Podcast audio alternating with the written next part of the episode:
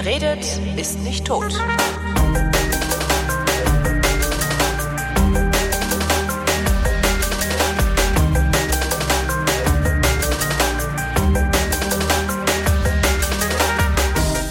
Zur zehnten Fotografie. Wir haben schon zehn Sendungen gemacht mit Chris Marquardt. Oder? Das ist viel. Also Zehn. Ich, ich habe da nicht mit gerechnet, dass, dass man überhaupt so viel. Doch, habe ich eigentlich schon. Sagte er und lachte, blickte auf die dreistellige Folgennummer von Happy Shooting und lachte. Hast du die, hast, wenn du die release, machst du dann so drei, drei führende Nuller vor die Zahl davor? Nee, so eine. In Antizipation der, der, der hohen Folgennummern, die da noch kommen mögen? Obwohl, nee, ich habe ja eigentlich, nee, das ist ja eine, das ordne, ich ordne das ja unter die Rindfolgennummern unter. Und Ach so, dann geht das eh dreistellig. unter. geht's Ja, unter. Ach schade, aber ich mache immer so schön römische Zahlen hinter den Titel der Sendung. Hab ich Also gesehen, ja. So Thema und römische Zahl, weil Bis ich mich zehn ja so, kann ich, bis zehn kann ich die auch noch. Ab 50 wird's schon schwierig. Nee, ab, ab, ab, ab, ab, ab 17 wird's schwierig oder 17? so. Ich weiß nicht. Das ist äh, 17 ist XVII. Stimmt, XX da kommt da ja auch noch und also ist, ist jetzt auch nicht so wichtig. Nee. MCMLXXV. Äh, nee, also wo, wo ich wo ich sage, ich das sollte natürlich eine tolle Überleitung jetzt gerade sein. Ich schreibe da immer hin so Thema und dann die Folgennummer. Was ist denn heute eigentlich Thema? Ähm, das Thema heute, also du weißt ja, wie du, wie, wie ihr euch alle erinnert haben, ja die letzten Folgen. Wie wir alle wissen. Wie wir alle wissen, genau. haben, haben wir die letzten Folgen eher so den, den, den Kreativteil ausgepackt Mhm. und ähm, das lassen wir heute mal komplett. Heute reden Ah. wir mal über Zubehör. Zubehör. So Zeug, was man so anflanschen kann an das Also Gerät. nicht die Grundausrüstung. Also wir gehen also davon aus, dass jeder schon eine Kamera hat. Richtig. Und Kamera. wir uns, was für eine. Genau, und, und letztendlich werde ich, das kann ich ja jetzt schon sagen, letztendlich werde ich euch so ziemlich alles, was ihr, was ihr da aufgezählt hört, äh, ausreden. Also braucht ihr jetzt auch gar nicht weiterhören. Genau. Ist schon. Schmeißt einfach alles weg. Genau. Und sagt uns, wo ihr es eh hingeworfen habt. Aber es gibt natürlich schon Sachen, die sinnvoll sind und Sachen, wo man ein bisschen was drüber wissen könnte oder Mhm. wissen möchte. Und ähm, ich habe da mal so, so ein paar Sachen rausgepickt und die gehen wir nachher mal so durch. Ich habe das Ähm, dumpfe Gefühl, dass du gleich fragen wirst, was hast du denn so an Zubehör, Holgi? Nö, Nicht. nö will Ah, ich gar nicht. Ich, ich will erst noch einen kurzen Rückblick machen. Ich bitte darum. Wir hatten ja, und zwar diesmal nicht so durch die Fragen, sondern eher äh, das, was du gemacht hast. Du erinnerst dich, ich hatte dir eine Aufgabe gegeben. Ach, die. Oh, ja, ewig, ewig liegen lassen und dann schnell gemacht. natürlich. Ja, Ich sollte- so ich sollte Last falsch- Minute, ich Genau. auch übrigens. Falsch belichten sollte ich. Ähm, Ich habe ich hab gesagt, mach Fehler, das Mach war's, Fehler. oder? Ich weiß Ja, gar nicht mehr genau so- ja. exakt, was ich gesagt habe. Ich weiß es auch nicht mehr. Ich habe mal falsch belichtet. Beziehungsweise, weiß ich gar nicht, ich, ich habe einfach mal mehrere Belichtungen, eine Belichtungsreihe gemacht. Ähm, ja. Obwohl es eigentlich cooler gewesen wäre, wenn ich verwackelt hätte. Ist mir dann hinterher aufgefallen. Ja, ne, das ist dann auf der Liste fürs nächste Mal Fehler Genau, machen. verwackeln. Du bist ja, du bist ja jetzt, ähm, also das mit dem mit dem Verwackeln und mit dem Unscharf, das kannst du ja jetzt. Das mit dem Verwackeln und dem Unscharf, das kann ich sowieso, ja. Das hast du, das hast du doch jetzt gezeigt. Wie war das mit dem Lens Baby? Ach so, ja, mit Lens Baby, äh, mit Lens Baby geht das ja sowieso. Na, verwackeln muss man damit nicht. Ähm, also wir, wir stell müssen, dir mal vor, du könntest das kombinieren. mir hat mir, ich muss dazu, also ich muss mal sagen, mir hat jemand ein Lens Baby Spark geschenkt, also die Linse, die die Gummilinse, über die wir äh, in der letzten Sendung geredet hatten. Hm, wo du so ein bisschen, wo du so ein bisschen skeptisch warst Wo erstmal. ich ein bisschen skeptisch war, weil ich mir nicht vorstellen konnte, was der Quatsch denn schon wieder soll. Äh, Stellt sich raus. Geil. Ich fotografiere im Moment mit nichts anderem als mit Lens Baby Spark. ähm, und, und bin total hingerissen davon und mache natürlich auch un unendlich viele Fehler, vor allen Dingen Unterbelichtung äh, produziere ich damit recht viele. Wieso das? Weiß ich nicht. Weil, weil ich nicht darauf achte, wie meine Belichtungszeit ist. Hm, okay. Und dann Achso, mach also machst du da manuell oder Ich mache das. oder lässt du die Automatik das? Ich mache das eigentlich manuell. Also Blende ist Okay. ja sowieso nicht zu verstellen. Das heißt, ich stelle einfach äh, die Belichtung. Kann man bei dem Spark, also ich habe das alte Lens Baby 2, äh, kann man bei dem Spark noch so so so Blenden, so magnetische Blenden einwerfen? Oder hat das Magnetische einfach eine fixe? Blende?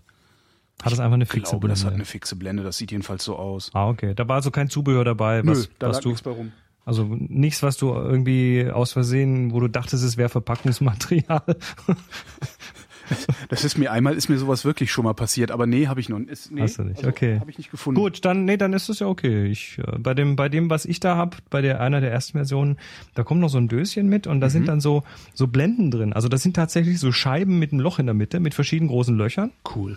und die sind aus Metall und die kannst du dann vorne so reinwerfen und da sind dann drei Magneten, zwischen denen das dann so hängt. Und dann hast du so einen anderen. mal vorne rein, das sieht aber auch nicht so nee, aus, ist als wenn er wahrscheinlich Magneten. nicht so. Filtergewinde ist drin, aber sonst Na gut. immerhin. Gut. Ähm, ja. hast du mal Video mit dem Ding gemacht? Nee. Das ist deine nächste Aufgabe. Das muss ich mal aus. Also ich, ich filme halt nicht. Also ist nicht überhaupt nicht mein Medium bewegtes Probier's mal. Bild. Muss ich mal Probier's probieren. mal. Aber ich finde das so schon total klasse, weil du kannst ja mit diesem Lensbaby eigentlich, du kannst nicht fokussieren damit. Also jedenfalls nicht so, dass du sagst, so ich will jetzt, dass das da hinten scharf ist. Das geht nicht so richtig. Was du halt machen kannst ist, und das finde ich so faszinierend daran. Ähm, also du hast halt diesen Faltenbalg, musst vorne irgendwie schon relativ kräftig dran ziehen, um das Ding zu zu, zu manipulieren. Also vorwärts, rückwärts ziehen oder kippen und neigen. Ähm, und was halt so, so einen wahnsinnigen Spaß macht, ist, äh, ne, du, also ich habe dann irgendwann festgestellt, okay, es gelingt mir nicht, einen bestimmten Punkt zu fokussieren. Das Einzige, was ich machen kann, ist, ähm, die, ja, die Schärfenwurst, wir erinnern uns, Das ist- die hat die Schärfenwurst so durch das Bild wandern zu lassen, so langsam Mhm. wie möglich und zu irgendeinem Zeitpunkt, der mir ideal erscheint, auszulösen. So, Nee, vor, so vor, allem hast du ja, vor allem hast du ja keine, keine schärfen Wurst, sondern es ist ja eher so ein, so ein, na, ich weiß auch nicht. Also der, die, die Wurst suggeriert ja so, so dass, dass die gesamte Ebene irgendwie scharf Ja. ist. Aber bei dem Ding ist das ja immer nur so ein Punkt, der scharf ist. Stimmt, das, das kommt noch erschwerend hinzu. Ja. Mhm. Ähm, und, und da kommen dann aber ganz lustige Sachen raus, weil irgendwann lernst du halt auch, dass du nicht die Mitte des Bildes irgendwie in die Schärfe nimmst, sondern äh, dass du auch ohne weiteres mit dem den Rand scharf machen kannst, wenn du das unbedingt willst. Weißt du, dass mir das total, dass, dass mir das, ist- ein riesenbreites Grinsen ins Gesicht treibt, wenn, wenn du das erzählst, weil du, du hast da eine super geile kreative Erfahrung gemacht. Ja. und irgendwie so aus der Norm raus, aus dem, aus dem, aus dem, wie man es tun soll, nämlich immer schon alles richtig scharf und so, äh, das einfach mal über Bord geworfen Genau. und was ganz anderes Das kannst du gemacht. dir auch angucken bei mir im Flickr äh, Dingsy, flickr.com slash fotos slash Holgi. Da gibt's drei äh, Lensbaby Bilder, die ich gut genug fand, um sie äh, zu Übrigens, das, veröffentlichen. das, das Fotos musst du nicht dazu sagen. Wenn du einfach slash Holgi machst nach flickr.com, dann Ah, ja. kommst du da auch hin. Na siehst du? Die haben das schon irgendwann mal eingebaut. Mhm, ich sehe, ich sehe. ja, Das ist und halt, ne, und das Bild, also die, die Bilder, die du siehst, die sind kaum gecroppt. Mhm. Ähm, und äh, dieses, das, das, das eine da, Hold for Follow Me or RTF Instructions, da habe ich halt wirklich, äh, ich habe da gehockt und habe gedacht, was passiert denn eigentlich, wenn ich äh, am Lensbaby ein bisschen stärker nach rechts ziehe und nicht versuche gleichmäßig zu ziehen? ja. Stellt sich raus, der Radarturm wird unscharf und das Schild, was rechts steht, wird scharf. Hoppla. Genau. Und äh, mit diesem Flugzeug habe ich halt einen total schönen Tilt-Shift-Effekt hingekriegt. Also sieht halt Das wirkt tatsächlich wie so ein, wie so ein, wie so ein Spielzeug. Ja. Ja. Also es Ja, ist cool. eine absolut tolle Linse. Also das ist wirklich das, äh, äh, ja, das äh, eines der schönsten Spielzeuge, das ich so habe. Also, Und ist aus optischer Sicht eigentlich grottenschlecht. genau, ist eigentlich eine Katastrophe, ja. ja, aber eine schöne Ja, Katastrophe. absolut. Also das, ja, nochmal vielen Dank an, an denjenigen, der es mir geschenkt hat. Vielen Dank. Also das ist äh, ja ein Traum. Ich muss nur mehr Zeit finden, um rauszugehen und damit zu knipsen. Na gut, jetzt hast, jetzt hast du äh, Fehler gemacht. Du hast überbelichtet, unterbelichtet, du hast so ein bisschen rumbelichtet. Genau, ich habe ein bisschen rumbelichtet. Können wir das sehen? Äh, das können wir sehen und zwar unter qps.tumblr.com. Alles klar. Das machst du in können sich die- Shownotes. Das Äh, können sich die anderen dann mal angucken. ja. ja. Ja, das da hast du geübt. Da hast du mal hell, mal dunkler, mal. Ja, Das ist interessant, weil auf dem obersten Bild, also das große, was Ja. oben ist, äh, da ist das Dach so ordentlich belichtet, würde ich also sagen. halbwegs ordentlich belichtet. Der Himmel ist weg. Der Rest knallt halt komplett weg. Und die anderen, naja, da verschwindet halt der Vordergrund und dann so bei dem, bei dem dritten Mitte rechts, da ist dann der Himmel so richtig cool. Da geht's richtig ab mit, mit Belichtung. Also da sind die Details in den Wolken und das links davon, da ist schon zu viel hell wieder. Mein Also Browser das hat so sich gerade verabschiedet. Entschuldige. Äh, Echt, der hat sich verabschiedet. Ja, meiner geht, meiner geht einfach. Tschüss, hat er gesagt. Was ist denn jetzt? Ich kann mir meine eigenen Fotos nicht mehr groß machen. Ähm, hast du da irgendwas gemacht? Du hast doch da irgendwas gedreht. Ich kenne dich. Ich kann da von hier gar nichts drehen. Lump. Ich kann da. Lump ist auch so Lump ein, famo schön, ein famoses Wort. doch. Lump ist genau fimose Worte. Genau. Ja, Ja, jetzt funktioniert es ich- nicht mehr. Verdammt. Ich, jetzt hast du kaputt gemacht. Ja, Ich okay. hab's kaputt gespielt. Ich habe auch heute Mittag, also auch Last Minute natürlich, ne, wie sich das gehört, ähm, habe ich auch gedacht, ich äh, kann mich ja nicht lumpen lassen. Der Lump kann sich nicht lumpen lassen. Und ähm, habe Kameratossing gespielt hier in der Wohnung. In der Wohnung. Also ich habe meine, ich habe die 100D genommen Mhm. und habe die durch die Gegend geworfen. Das klingt aber auch nicht gesund. Doch, das war ganz harmlos. Also äh, musst dir das so vorstellen und das habe ich heute erst rausgefunden, aber siehst du, hätte ich es nicht gemacht, hätte ich diese Funktion an der 100D nicht rausgefunden. Du kannst einen Selbst Selbstauslöser, so einen 10 Sekunden Selbstauslöser äh, einstellen und dahinter dann eine Folge Dauerfeuer machen lassen. Äh, Also du kannst ihm sagen, warte 10 Sekunden und dann mach 10 Bilder. Ich glaube, es geht Ach. bis bis 10 Bilder. das ist ja cool. Also so wie wenn du äh, den, den Auslöser drücken würdest mit Dauerfeuer für 10 Sekunden. So ähm, äh, für 10 Bilder, so macht der das dann. Kannst du einstellen, wie viele du willst. Und ähm, das war natürlich cool, weil jetzt äh, musst du dir also die Situation so vorstellen, ich erstmal so überm Sofa, ne, vorsichtig so, eine Hand am Kamerariemen, also da ist so ein, so ein, so ein äh, Riemen dran. Und äh, die andere Hand an der Kamera, den selbst Auslöser auslösen, die 10 Sekunden warten, da kannst du hinten auf dem Display sehen, wie er runterzählt und dann kurz vorher anfangen, die Kamera einfach mal so hochzuwerfen und dabei zu drehen und immer mit dem Riemen, aber so, dass der Riemen nicht fest dran zieht, sondern dass sie quasi so im freien Fall locker fällt oder Ja. sich, sich un, ungestört bewegen kann. Ich habe jetzt gerade keinen Riemen dran, sonst würde ich das parallel einfach mal machen.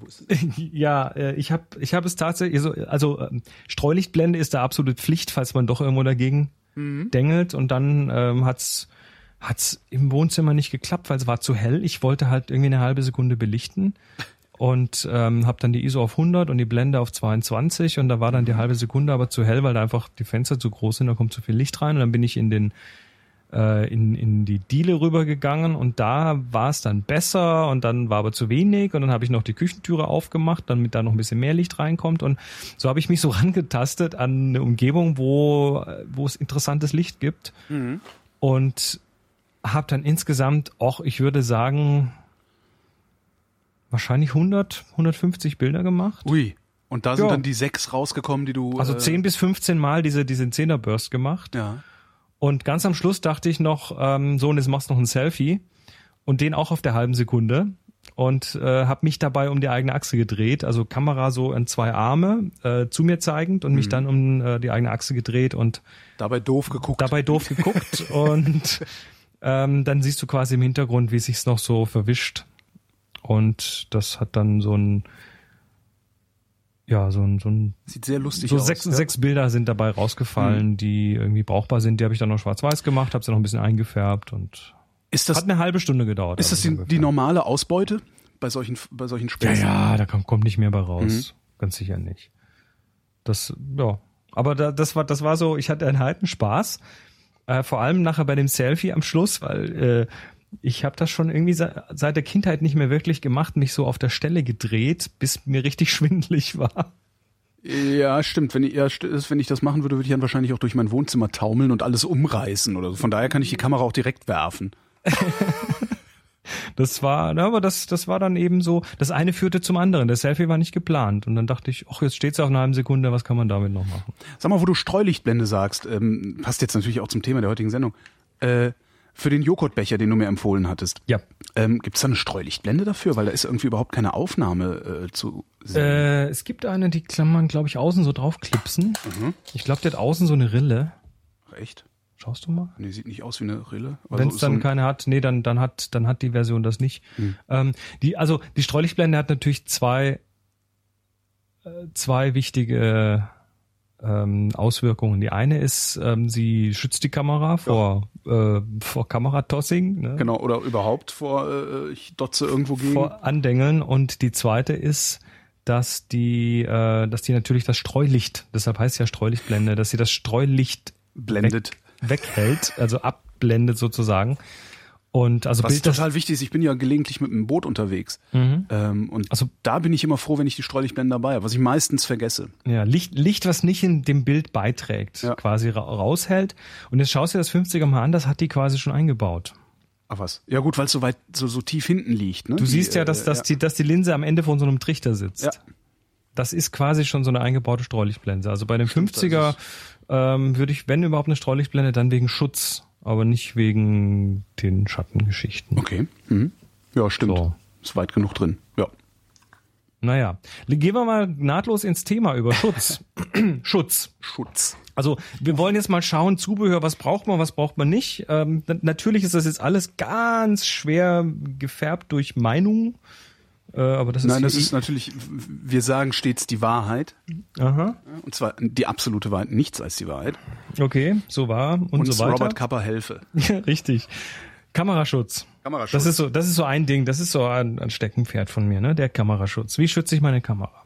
Die Frage ist ja, wo, wovor schütze ich meine Kamera erstmal, oder? Also, Ja, vor, vor Macken, vor Kratzern, vor Staub, vor was weiß ich alles. So kann ja irgendwie, die Elemente sind ja un, unerbittlich und, und ähm, sind ja alle, alle nur drauf aus, die Kamera böse anzugreifen und zu zerstören. Und das erste ist natürlich mal so eine Bereitschaftstasche. Mhm. Also so eine Tasche, wo die dann vielleicht einen Gürtel hängen kannst oder um den Hals hängen kannst, wo die Kamera einfach mal so drin ist. Die, äh, die gibt's so in, in Kameraform, also wo sie direkt ja, so einfach tropfenförmig irgendwie. also so, die, ne? so. also die, die unten so trichterförmig zulaufen, wo man so einen Spiegelreflex mit dem Objektiv reintun kann. Aber da gibt's natürlich auch für die kleineren Kompakten so Täschchen, die dran sind. Ähm, bin ich persönlich kein Fan davon, weil die immer im Weg sind, finde ich. Wie immer, also Naja, du, du, hast die, du hast die Kamera da drin geschützt, aber du musst natürlich dann die Tasche aufmachen Ja. und äh, ja. dann kommt ein Bild vorbei und du willst jetzt hier irgendwie die, musst da erstmal die Tasche aufklickern mit den Druckknöpfen oder mit dem Reißverschluss und ja, das, das, das ist mir zu fummelig. Also da bin ich irgendwie, Äh, Hast du denn eine Tasche, bei der das nicht so ist? Also du musst doch, wenn, sobald du die Kamera in der Tasche hast, hast du doch immer das Problem, dass sie in der Tasche ist. Na gut, es gibt größere Taschen, da hast du die Kamera dann eben eher zum Transport drin. Ja. Aber wenn ich fotografiere, habe ich, die- habe ich die Kamera bereit. Das heißt tatsächlich in der Hand und äh, vielleicht höchstens noch irgendwie an einem Riemen über der Schulter, aber so, dass ich sie tatsächlich sehr schnell bereit habe und ähm, ich habe zu viele Bilder durch solches Gefummel verloren oder nicht bekommen. Ist ganz witzig, ich habe auch so diverse Kamerataschen, also eigentlich habe ich zwei, ähm, eine große und eine kleine. Die große Mhm. ist ganz schön, die ist ein halber Rucksack, äh, also das ist, äh, die ist von Crumpler ähm, und ist eigentlich eine Hüfttasche, eine, eine große Hüfttasche mit, mit recht viel Platz drin Mhm. äh, und oben in, in, in den oberen Teil ist praktisch noch so ein äh, so ein ja. Zusatzdeckel dran, ne? ja nicht so ein Zusatzdeckel, sondern in den Deckel eingerollt, wie so eine Kapuze, ein Rucksackaufbau. Aha. Und da kannst du dann, wenn du unterwegs bist, beispielsweise deine Jacke reinpacken und hast dann einen Ah. richtigen Rucksack hinten auf dem Rücken. Wenn du aber die Rucksackfunktion nicht brauchst, rollst du dieses kapuzenartige Ding wieder ein und hast dann halt nur deine große Hüfttasche, deine Breite. Mhm. Sehr praktisch. Und ja, also ich, ich sag jetzt mal, es gibt da wahrscheinlich so wie bei vielen Sachen zwei große Fraktionen. Die eine Fraktion ist die, die sagen, ist mir doch egal, ich benutze das Ding und ich muss da rankommen. Und die anderen sagen, äh, um Gottes Willen, ich muss hier ein Häkeldeckchen drauf machen, damit ich auf keinen Fall, dass auf keinen Fall irgendwas dem Ding passiert. Nee, das habe ich auch nicht. Wenn ich rausgehe zum Fotografieren, hängt das Ding an einem Riemen. Ja. Um das das meine ich. drumrum oder an so einem Hand. Äh, äh, Also ich bin ganz klar von dem Lager, ähm, wenn das Ding eine Macke hat, dann ist das halt so. Ja. Das ist ein Arbeitstier und da muss am Schluss irgendwie ein Bild rauskommen und wenn da die Kamera drunter leidet, dann ist das halt so. sie geht ja auch nicht wirklich kaputt. Also man, man, man lässt sie ja nicht ständig aus fünf Metern Höhe auf Granit fallen oder sowas. Die Das, sind deutlich robuster, als man glaubt. das wahrscheinlich dann auch noch, genau. Also ähm, kleine Anekdote, mir ist mal die 5D Mark II vom Objektiv runtergefallen. Und zwar während ich das Objektiv festhielt. Vom das wie hast du das gemacht? Also äh, ich hatte ein großes Objektiv dran und habe dann eben das Objektiv in der Hand gehabt. Also die Kamera hing dann quasi am Objektiv dran, ähm, ohne Riemen, ohne alles. Und äh, war unterwegs, um ein paar Sachen zu testen und die waren nicht ganz eingerastet. und äh, plötzlich, plötzlich merke ich, wie äh, es etwas leichter wird und sehe dann mit Schrecken eine offene, also nur das Kameragehäuse, ne, so äh, eine offene Kamera über die Straße Schlittern. na nicht schlittern, sondern so dong, dong, dong, Ah ja, dong. schon titschen. Also sie ist ein paar Mal gehüpft und hat dann am Schluss äh, blieb sie dann mit dem mit der Öffnung nach unten liegen. Was machst du danach? Da ist mir erstmal natürlich das Herz in die Hose gerutscht. Aber was machst du? ich- Ich gehe mal davon aus, dass sie es überlebt hat. Aber musst du sie dann nicht sauber machen oder sowas? Die Kamera hat das erstmal sehr gut überlebt. Also äh, die hat das komplett überlebt, Mhm. ohne irgendwelche Probleme. Ähm, ich kann dir aber jetzt tatsächlich an der Kamera zeigen, welche Ecke, welche abgefitschelte Ecke äh, von diesem Sturz kommt. Also mehrere. Die hat halt dann natürlich eine Spur da, mehrere Spuren davon getragen. Mhm. Ähm, was, was machst du in dem Moment? Naja, erstmal aufheben und, äh, und ausprobieren, ob sie noch tut. Also Ja. ähm, auf, aufheben, vorsichtig vorne ein bisschen reinpusten, damit mal der erste Dreck rausgeht, also Staub rausgeht, Mhm. wobei da war nicht viel drin. Äh, ist heißt nicht so, dass sie sich in den Dreck gegraben hätte, sondern das war Asphalt, also das äh, ging dann noch. Ähm, Objektiv wieder drauf und äh, paar Testschüsse gemacht und erstmal geschaut, ob sie noch belichtet, ob, ähm, ob alles noch tut, also Mhm. ob die Mechanik noch funktioniert und das war der Fall. Dann bin ich später bin ich noch mal ran und habe mir einen ähm, so, ein- so einen Pustebalg, mit dem habe ich das nochmal gründlich ausgepustet und das war's dann im Prinzip aber schon. Also so viel zum Thema Robustheit. Robustheit der Kamera. Ähm, Objektivdeckel. ja. Gibt's ja kostenlos dabei. Hast du? Benutzt du? Ja, natürlich. Ich selten. Echt? Also wenn ich unterwegs bin, ist kein Objektivdeckel drauf. Aha, na, ich habe den immer drauf, aber weil Also wenn ich, ich- den halt immer drauf habe. Also ich habe da noch nie drüber nachgedacht. Wenn du fotografierst, also wenn du fotografierend unterwegs bist, hast du ihn dann drauf? Äh, nee. Also ich mache ihn drauf, wenn ich dann wieder aufs Fahrrad steige und weiterfahre oder sowas. Hm, okay, okay. Also für mich ist es immer so so wichtig, wenn ich wenn ich Potenz, wenn ich das Potenzial habe oder wenn ich wenn das Potenzial besteht, dass mir ein Foto über den Weg läuft. Ja. Und sei Dann das jetzt, halt auch blöd, wenn du ihn drauf lassen würdest, ne? dann ist der Objektivdeckel nochmal so ein Ding, was zwischen mir und dem Bild steht. Mhm. Genauso wie eine Bereitschaftstasche. Also ich unterscheide da immer zwischen der Situation, jetzt bin ich, äh, jetzt bin ich in so einem Fotografiermodus und jetzt bin ich in einem kein Fotomodus, wobei selbst da habe ich oft keinen Objektivdeckel drauf. Also für mich ist das tatsächlich äh, so eine Sache von die Streulichtblende richtet's schon. Mhm. Und selbst wenn das Ding in der Kameratasche ist, also ich tue es natürlich dann so rum rein, dass, dass das Objektiv vorne in Richtung einer weichen Fläche zeigt. Na klar. Also nicht da, wo die Schlüssel drin sind. Ähm, und ja, das ist so mein Modus. Dann nehme ich die Kamera raus und bin sofort bereit. Mhm. Also die Objekt, also ich habe hier tatsächlich, hier liegt, hier liegt gerade ein Objektivdeckel und ich bin mir gar nicht mehr ganz sicher, welches Objektiv da passt. Aber zum Lagern packst du den dann schon drauf, oder wie? Ähm, unter Umständen, Mhm. ja. Wobei, wenn ich wenn ich lager, dann ist es irgendwo in der Schublade drin und da fliegt's ja auch nicht durch die Gegend. Ja. Also das Einzige, was der Objektivdeckel in dem Moment macht, wenn es gelagert wird, ist ja Staubschutz. ein Staubschutz, ja. Und Staub vorne auf, dem- auf dem Objektiv, der spielt ehrlich gesagt kaum eine Rolle. Der ist- Kommen wir ja. nachher mal dazu. Ja. Äh, Kameraschutz, Schutzfilter vorne auf dem Objektiv, ähm, kommen wir gleich dazu. Das ist noch mehr Lieblingsthema, Ja. ähm, wenn wir gleich dazu kommen.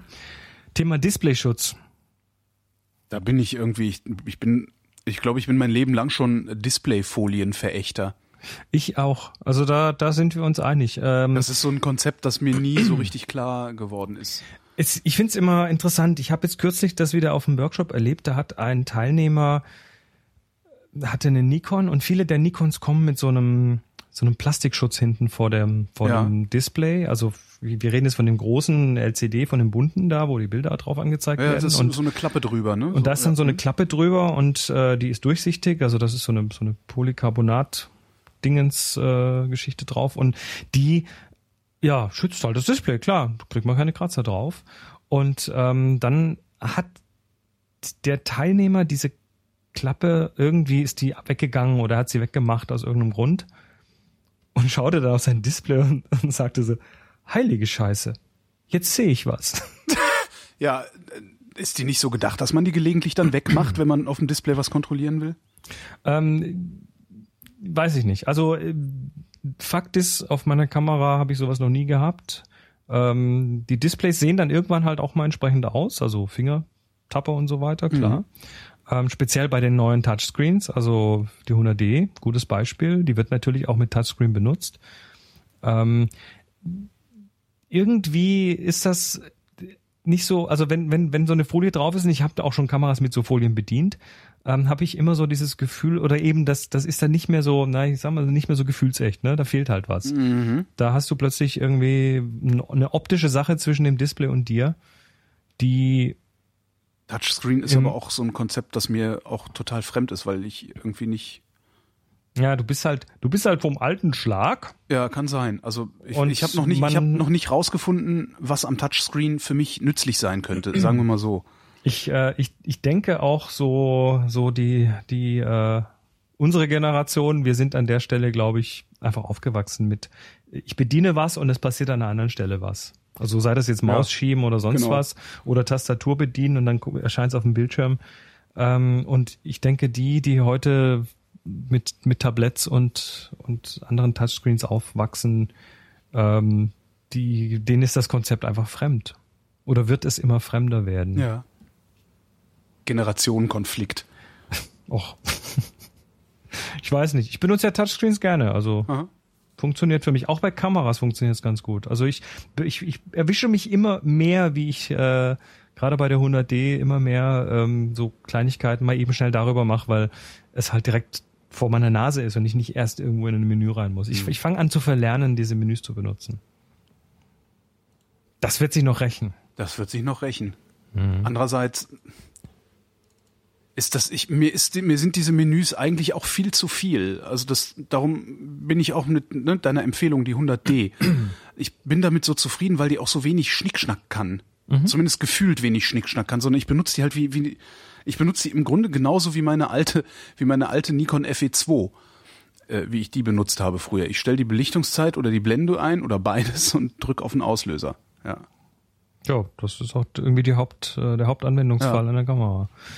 Und sobald Ja. ich anfange, mich mit Menüs zu beschäftigen, werde ich wahnsinnig, weil ich mir denke, was wollt ihr alle von mir? Da, übrigens kann man dieses Thema äh, Kameraschutz noch auf die Spitze treiben und äh, da möge der geneigte Hörer mal in, in die Suchmaschine Camera Armor eingeben. Es gibt echt so, Es gibt Kamerarüstung. so Buffer, äh, wie heißen die Bumper, so wie beim iPhone. Äh, du stell, stell dir vor, du, du hast eine Kamera, die rundum in eine Gummihülle gehüllt ist Ja. und nur an den, an den strategisch wichtigen Stellen äh, ausgespart ist, beziehungsweise Klappen davor hat, die man aufmachen kann. Das, Also wenn man das mal anguckt, macht man so? Also ist das das wenn man sich Bilder anschaut, ähm, ich hatte, also äh, noch eine Anekdote, bei einer der Himalaya-Reisen hatten wir eine Teilnehmerin, die, die dachte, sie müsste ihre Kamera vor den bösen Elementen schützen. Also sind ja ne, in den Bergen viele Steine und so. ja. Und ähm, hatte sich dann eben so eine Camera Armor um ihre Kamera drum getan. Ich habe keine Ahnung, wie die die Kamera da reinbekommen hat. Ähm, aber letztendlich war es tatsächlich so, dass fast jede Fläche irgendwie mit Gummi Ja. äh, belegt war. Ist bestimmt Und- eine ganz witzige Haptik. Aber Das sieht, das sieht, das sieht natürlich aus so wie, ne, ich bin ein echter Kerl. Das sieht, das sieht fast schon so militärisch, rugged, rugged Camera. rugged Camera. Das sieht schon fast militärisch aus. Ähm, das Problem war aber dann, sie ist nicht mehr an die Knöpfe gekommen. Na super. Beziehungsweise schon, aber sie musste jedes Mal, wenn sie irgendwo dran drücken wollte, musste sie erstmal fummeln, weil da irgendwelche Klappen davor waren oder weil die Löcher so komisch ausgeschnitten waren. Und die hat während dem kompletten Ding kein gutes Bild hinbekommen. Ich habe sie bekniet und gesagt, mach das weg, Ja. damit du einfach besser fotografieren kannst. Nee, da könnte ja die Kamerakatze bekommen und ähm, sie war die Einzige, die keine brauchbaren Bilder mitgebracht hat. Weil sie immer mit dieser Rüstung gekämpft hat. ja.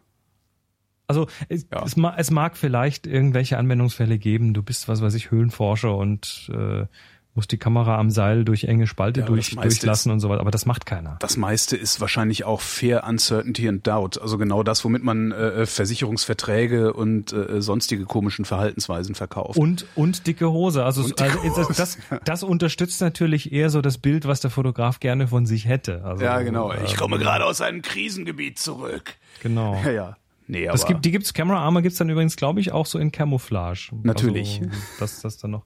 Aber äh, du kannst das Ding kaufen und das wird auch verkauft. Es gibt Leute, Ja. die das kaufen. Und ich verstehe es halt nicht. Das verstehe ich ich meine, tatsächlich ich nicht. könnte es nachvollziehen. Also, nee, könnte ich nicht. Also es ist halt, so eine Kamera ist natürlich auch teuer. Und wenn du nicht viel Geld hast und dir das Ding lange vom Munde abgespart hast und so, äh, kann ich schon verstehen, dass du damit versuchst, es so Ja. langlebig wie möglich zu halten. Aber Also doch noch mal zurück. Also meine Philosophie ist bei solchen Sachen Bereitschaftstasche, Objektivdeckel, die, die Schutzfilter, Displayschutz, Camera Armor, solche Sachen. Ähm, zwei, zwei Punkte, die ich an, an dieser Stelle immer so habe. Das erste ist, alles, was auch nur ansatzweise zwischen mir und meinen Bildern steht, muss weg. aha, alles, was mich davon hindert, da, daran hindert, irgendwie zu meinen Bildern zu kommen, ist, ist nicht gut für mich und nicht gut für meine Fotografie. Äh, und das andere ist, ich gehe halt mit meinen Sachen auch so um, dass die benutzt werden. Ja. Also ich habe das noch nie verstanden, wenn sich jemand ein teures Sofa kauft und dann irgendwie das mit Decken zulegt, damit's, äh, damit man es dann in zehn Jahren, Mhm. damit es nach zehn Jahren immer noch so aussieht wie am ersten Tag, aber während der Zeit Aber hatte, dummerweise hatte nichts unmodern davon. geworden ist. Ja, aber hat und, und man hat nichts davon in Ja. der Zeit. Und so ist das ja mit vielen dieser Sachen auch. Sie, Mhm. sie kleistern einem das bisschen zu. Also meine Philosophie an der Stelle, was nicht muss, weglassen. Mhm. Tja. So, jetzt kommen wir kurz zum Thema Filter. Das Thema Filter. Ich Das erinnere ist mich mein daran, ich habe, mir, ich, ich habe mir dieses wunderbare für meine Fuji, dieses wunderbare 35 mm 1.4er gekauft. ähm, habe damit so rumfotografiert. Ein Freund von mir meinte, hol dir mal noch so einen UV-Filter oder was war das? Ich glaube, ein UV-Filter. Mhm. Äh, nicht, weil der was bringt, sondern einfach nur, dass du davor schrauben kannst, dass die, äh, dass, dass du keine Kratzer auf die Linse kriegst, weil das wäre zu Mhm. schade bei dem teuren Objektiv. Also wir, wir hatten es ja hier, glaube ich, schon mal Und in das hatte ich dir erzählt und dann hast du gesagt, lass den Scheiß, mach einfach die Streulichtblende dran, das reicht. Jetzt Also- ich die Streulichtblende dran. Wer, wer das einfach mal kurz, kurz jetzt schnell während dem Zuhören testen möchte, der geht doch mal an euer Fenster. Einfach so ans Fenster und schaut raus. Mhm. Und dann macht das Fenster auf und schaut raus und überlegt mal oder, oder versucht mal festzustellen, ob ihr da optisch irgendeinen Unterschied habt. Und das macht tatsächlich einen Unterschied, obwohl der Filter so dicht auch vorne an der Optik sitzt. Also potenziell macht's garantiert einen Unterschied. Okay. Du hast da eine Glasschicht. Mhm. Diese Glasschicht hat Reflexionsflächen und diese Reflexionsflächen reflektieren Licht. Ja. Mal mehr, mal weniger, je nachdem, wie gut das Ding vergütet ist. Aber irgendwie ein Prozentsatz an Licht wird auf jeden Fall reflektiert. Und ähm, das Licht, was nach vorne weg reflektiert wird, ist erstmal nicht so wichtig. Aber ähm, jetzt hast du ja, jetzt geht das Licht durch die Glasscheibe durch, also durch den Filter durch, landet vorne auf dem Objektiv. Der Großteil geht nachher in die Kamera rein, aber ein Teil wird wieder zurückreflektiert vom Objektiv und dann gegen den Glasfilter und da wird ein Teil wieder. Also du hast da möglicherweise eben nochmal so eine zusätzliche Grenzfläche, an der das so hin und her bouncen. Mhm. Und, Und das wird's auch tun. Und zwar genau dann, wenn es, wenn es das, wenn du nicht mehr dran denkst, ne? und das wird's tun, wenn es gerade nicht günstig Genau. ist. Also klar ist das Beispiel, stellt euch vor euer Fenster, ist natürlich nicht ganz realistisch, weil das Fenster ist nicht vergütet, also das reflektiert einfach mehr und ihr seid auch nicht so nah dran wie mit so einem Filter, aber trotzdem macht es was. Gibt's denn überhaupt Filter, die sinnvoll sind? Ja, natürlich gibt's Filter. Also erst erstmal kurz zu den Filtern, die nicht sinnvoll Okay. sind, aus, aus meiner Sicht. Ja. Und das sind einmal generell die Glasschutzfilter. Ja. Und die gibt's auch, Schutzfilter, ne? Ähm, wobei es gibt, es gibt einzige, es gibt einzelne Ausnahmen, bei denen diese Schutzfilter gültig sind, da kommen wir gleich dazu. Also Glasschutzfilter, UV-Filter sind auch nicht wirklich nötig, weil ähm, unsere Spiegelreflexkameras und unsere Digitalkameras haben vor dem Sensor einen UV-Filter schon eingebaut. Aha. Infrarotfilter genauso. Also das, das, was da eigentlich früher beim Film gestört hätte, das UV-Licht, was, was da Probleme gemacht Ja. hat, äh, hat, ist, ist heute nicht mehr relevant. Also es ist immer noch da, das Licht, aber die Kamera sieht's nicht oder der, der Sensor sieht's nicht. Ach Gott. Ähm, außerdem, wenn man heute übrigens einen Farbfilm kauft, dann hat der den UV-Filter auch schon im Film eingebaut. Also selbst da sind sie nicht mehr nötig. Mhm. Äh, der Skylight-Filter, kennt man auch noch so, ähm, ist im Prinzip nichts anderes als eine leichte Farbkorrektur. Der macht ein so. bisschen wärmer. Mhm. Das ist aber bei digital mit Weißabgleich und allem eh irgendwie nicht das Problem. Es gibt Ausnahmen, wo solche, wo solche Filter sinnvoll sind oder sogar notwendig sind. Und zwar ähm, gibt es zum Beispiel so Profi-Objektive, die spritzwassergeschützt sind oder wasserdicht sind Mhm. oder äh, irgendwie, ähm, wenn du da am Meer bist und dann mit, mit Salzwasser, was dann drauf äh, plätschert, dann sagen dir manche Hersteller, wenn du das dann, wir garantieren dir diese Wasser- äh, oder Spritzwasserschutz, den garantieren wir dir nur, wenn du mit einem Schutzfilter fotografierst, weil Mhm. sonst vorne Wasser eindringen kann. Okay. Das kann man aber noch, ja, das kann man doch, äh, aber noch ertragen. Eine an, ja klar, eine andere Geschichte, wo ich äh, auch mal mit einem Filter gearbeitet habe, war, dass ich Funkenflug fotografiert habe. Mhm. Also jemand mit einer Flex auf Metall Ja. macht so macht so Funkensprühen und äh, damit das möglichst dramatisch kommt, habe ich halt die Kamera am ausgestreckten Arm quasi in diesen Funkenregen gehalten. Mhm. Und Ja, ist so ein bisschen wie ich neulich fotografiert habe, wie eine Freundin äh, ins Wasser gesprungen ist. Mhm. Nee, gar nicht wahr. Äh, äh, ein Freund von mir war das. Und der hat eine dermaßen heftige Arschbombe hingelegt, dass ich irgendwann die Kamera einfach wegreißen musste, weil zu viel Wasser kam. Äh, ja. Ja. Für sowas ist ein Filter vielleicht wirklich gut. Ja. Also da war der Filter sinnvoll. Ich habe zwar hinterher keine keine Brandlöcher auf dem Filter gehabt, Mhm. aber man weiß ja nicht. Also das war das war so äh, für den Seelenfrieden. Mhm. Und ähm, das, das sind so die Filter, da, da würde ich sagen, ja, also wenn überhaupt, also wenn das jetzt jemand braucht für seinen Seelenfrieden, wenn das jemand braucht, weil er sonst nachts nicht schlafen kann, äh, dann um meinetwegen macht euch irgendwie so einen Schutzfilter drauf, aber dann nehmt bitte einen richtig ordentlichen, also einen mehrfach vergüteten.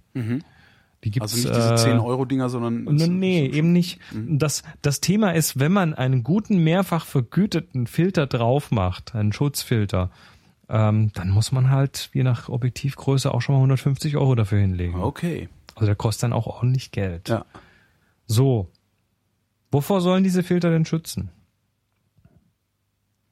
Na, vor Fehlbelichtung im weitesten Sinne, oder? nee, vor Kratzern. Das ist doch der Grund, warum, Ja, so, warum deswegen- Leute diese deswegen hätte Filter den- drauf ja. machen. Na, deswegen hätte ich diesen Filter drauf gemacht und das Ja. wäre auch der einzige Grund gewesen. So, jetzt stell dir vor, du hast einen Kratzer. Mhm. Also du hast jetzt doch irgendwie einen Kratzer vorne auf dein Objektiv drauf bekommen. In 99 Prozent aller Fälle wirst du den auf Fotos gar nicht sehen. Wenn du Pech hast, ist der aber genau so, dass äh, er Licht bricht. Wenn der zentral frontal drauf ist, dann Ja. ist der trotzdem äh, ist der trotzdem unproblematisch. Mhm. Ich habe ein Jahr lang mit einem Objektiv gearbeitet, was einen fetten Kratzer vorne drauf hatte. Ähm, ich suche ja mal nebenher Front Element Scratches. Genau, hier ist ein Blogbeitrag von Oho. einer äh, Firma, lensrentals.com, die vermieten in USA Objektive. Ja. Und die kriegen auch ab und zu mal so verkratzte Objektive zurück. Mhm. Ähm, der, der Link ist in den, in den Show Notes. Alter. Wenn du, wenn du da mal die Bilder anschaust, also du scrollst jetzt mal langsam durch die Äh, Ich habe Bilder. gerade ge- ich habe gerade zwei Bilder gesehen und dachte, was was sind denn das für Bilder? Was soll ich damit? Weiß ich nichts anzufangen. Und dann, dann habe ich das du Bild das- von der Linse gesehen, die diese Fotos das- aufgenommen. Genau. Wahnsinn. Und dieses Objektiv ist ja quasi völlig zerstört. Das hat vorne so richtig sternförmig einfach, das, die Fro- Frontlinse ist tatsächlich in irgendwie 20 Ja. Teile gesprungen. Und äh, die Fotos oben, ja, die sind nicht mehr ganz 100% scharf, die sind, äh, ne, aber, aber du, du siehst diese Sachen im Bild nicht. Ja. Jetzt schießt er die nächsten paar Bilder gegen die Sonne und ja, da sieht man tatsächlich dann, dass da an den Kanten dann Sachen reflektieren. Mhm. Also ganz schön ist es nicht. Aber jetzt stell dir mal vor, du hast einen kleinen Kratzer in diesem Stimmt. Objektiv. Also wahrscheinlich ja, in 99 Prozent aller Fälle schießt du auch nicht gegen die Sonne oder so, dass die Sonne ins Objektiv klatscht. Und selbst wenn, macht der Kratzer dir da nichts aus. Dieses Objektiv ist ja wirklich grundlegend zerstört. Ja. Also nur mal, nur mal, um das in die Relation zu setzen, wie schlimm der Kratzer denn wirklich ist für den, für die Bilder. Und Mhm. Tatsache ist, er ist nicht wirklich schlimm. Was vorne auf dem Objektiv drauf ist, also direkt auf der Objektivebene vorne, Mhm. das ist nicht scharf. Das ist so unscharf, dass es nicht, äh, nicht gesehen wird. Mhm. Das ist, selbst wenn du, wenn du was, wenn du durch so einen Maschendrahtzaun durchschießt und du schießt und du stellst scharf auf irgendwas, was 100 Meter weiter hinten ist, dann siehst du den Maschendrahtzaun doch gar nicht Stimmt. mehr, wenn du nah genug dran bist. Mhm. Das ist das gleiche Prinzip. Also Filter, ähm, Filter schützen vor Kratzern, aber Kratzer sind eigentlich gar nicht so schlimm. Mhm. Und jetzt kommt das nächste Geheimnis. Was macht man mit so einem Objektiv? Wirft man es weg? Nein. Kann man da nicht vorne die Linse austauschen lassen? Genau. Und rat mal, was das kostet? Keine Ahnung. Zehner. Nee, wahrscheinlich, aber wahrscheinlich sehr, sehr wenig, weil Das, das kostet bei einem teuren, bei einem richtig guten, teuren Objektiv, was irgendwie ein Tausi gekostet hast, mag dich das vielleicht irgendwie 150 bis 200 Euro kosten. weil die Linsen nicht das teure am Objektiv sind. Ähm, Linsen sind schon teuer, aber da sind ja irgendwie 10, 16, 8, 4, also auf jeden Fall viele, viele einzelne Elemente in diesem Objektiv drin. Und das Frontelement lässt sich sehr leicht austauschen. Ah, okay. Also es ist ein kleiner Teil von dem Glas-Sandwich, was du da hast.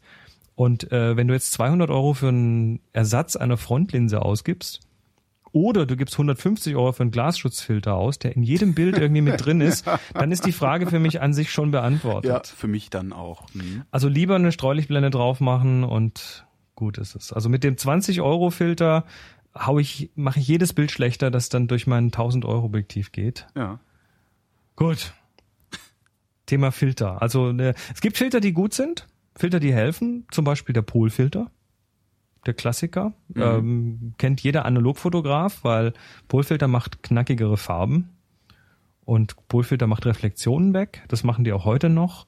Ähm, wegen den knackigeren Farben muss man das heute nicht mehr so unbedingt haben, weil wir haben ja heute einen Sättigungs- und einen äh, Lebendigkeitsregler in unseren Programmen. Also da kann man sowas quasi simulieren. Ist beim Polfilter habe ich da auch das Problem, dass ich äh, äh einen sehr sehr teuren, also einen hochvergüteten brauche, oder ist es beim Polfilter Schnurz? Nö, das ist bei jedem Filter wichtig, das dass der jedem, okay. ordentlich vergütet sein muss.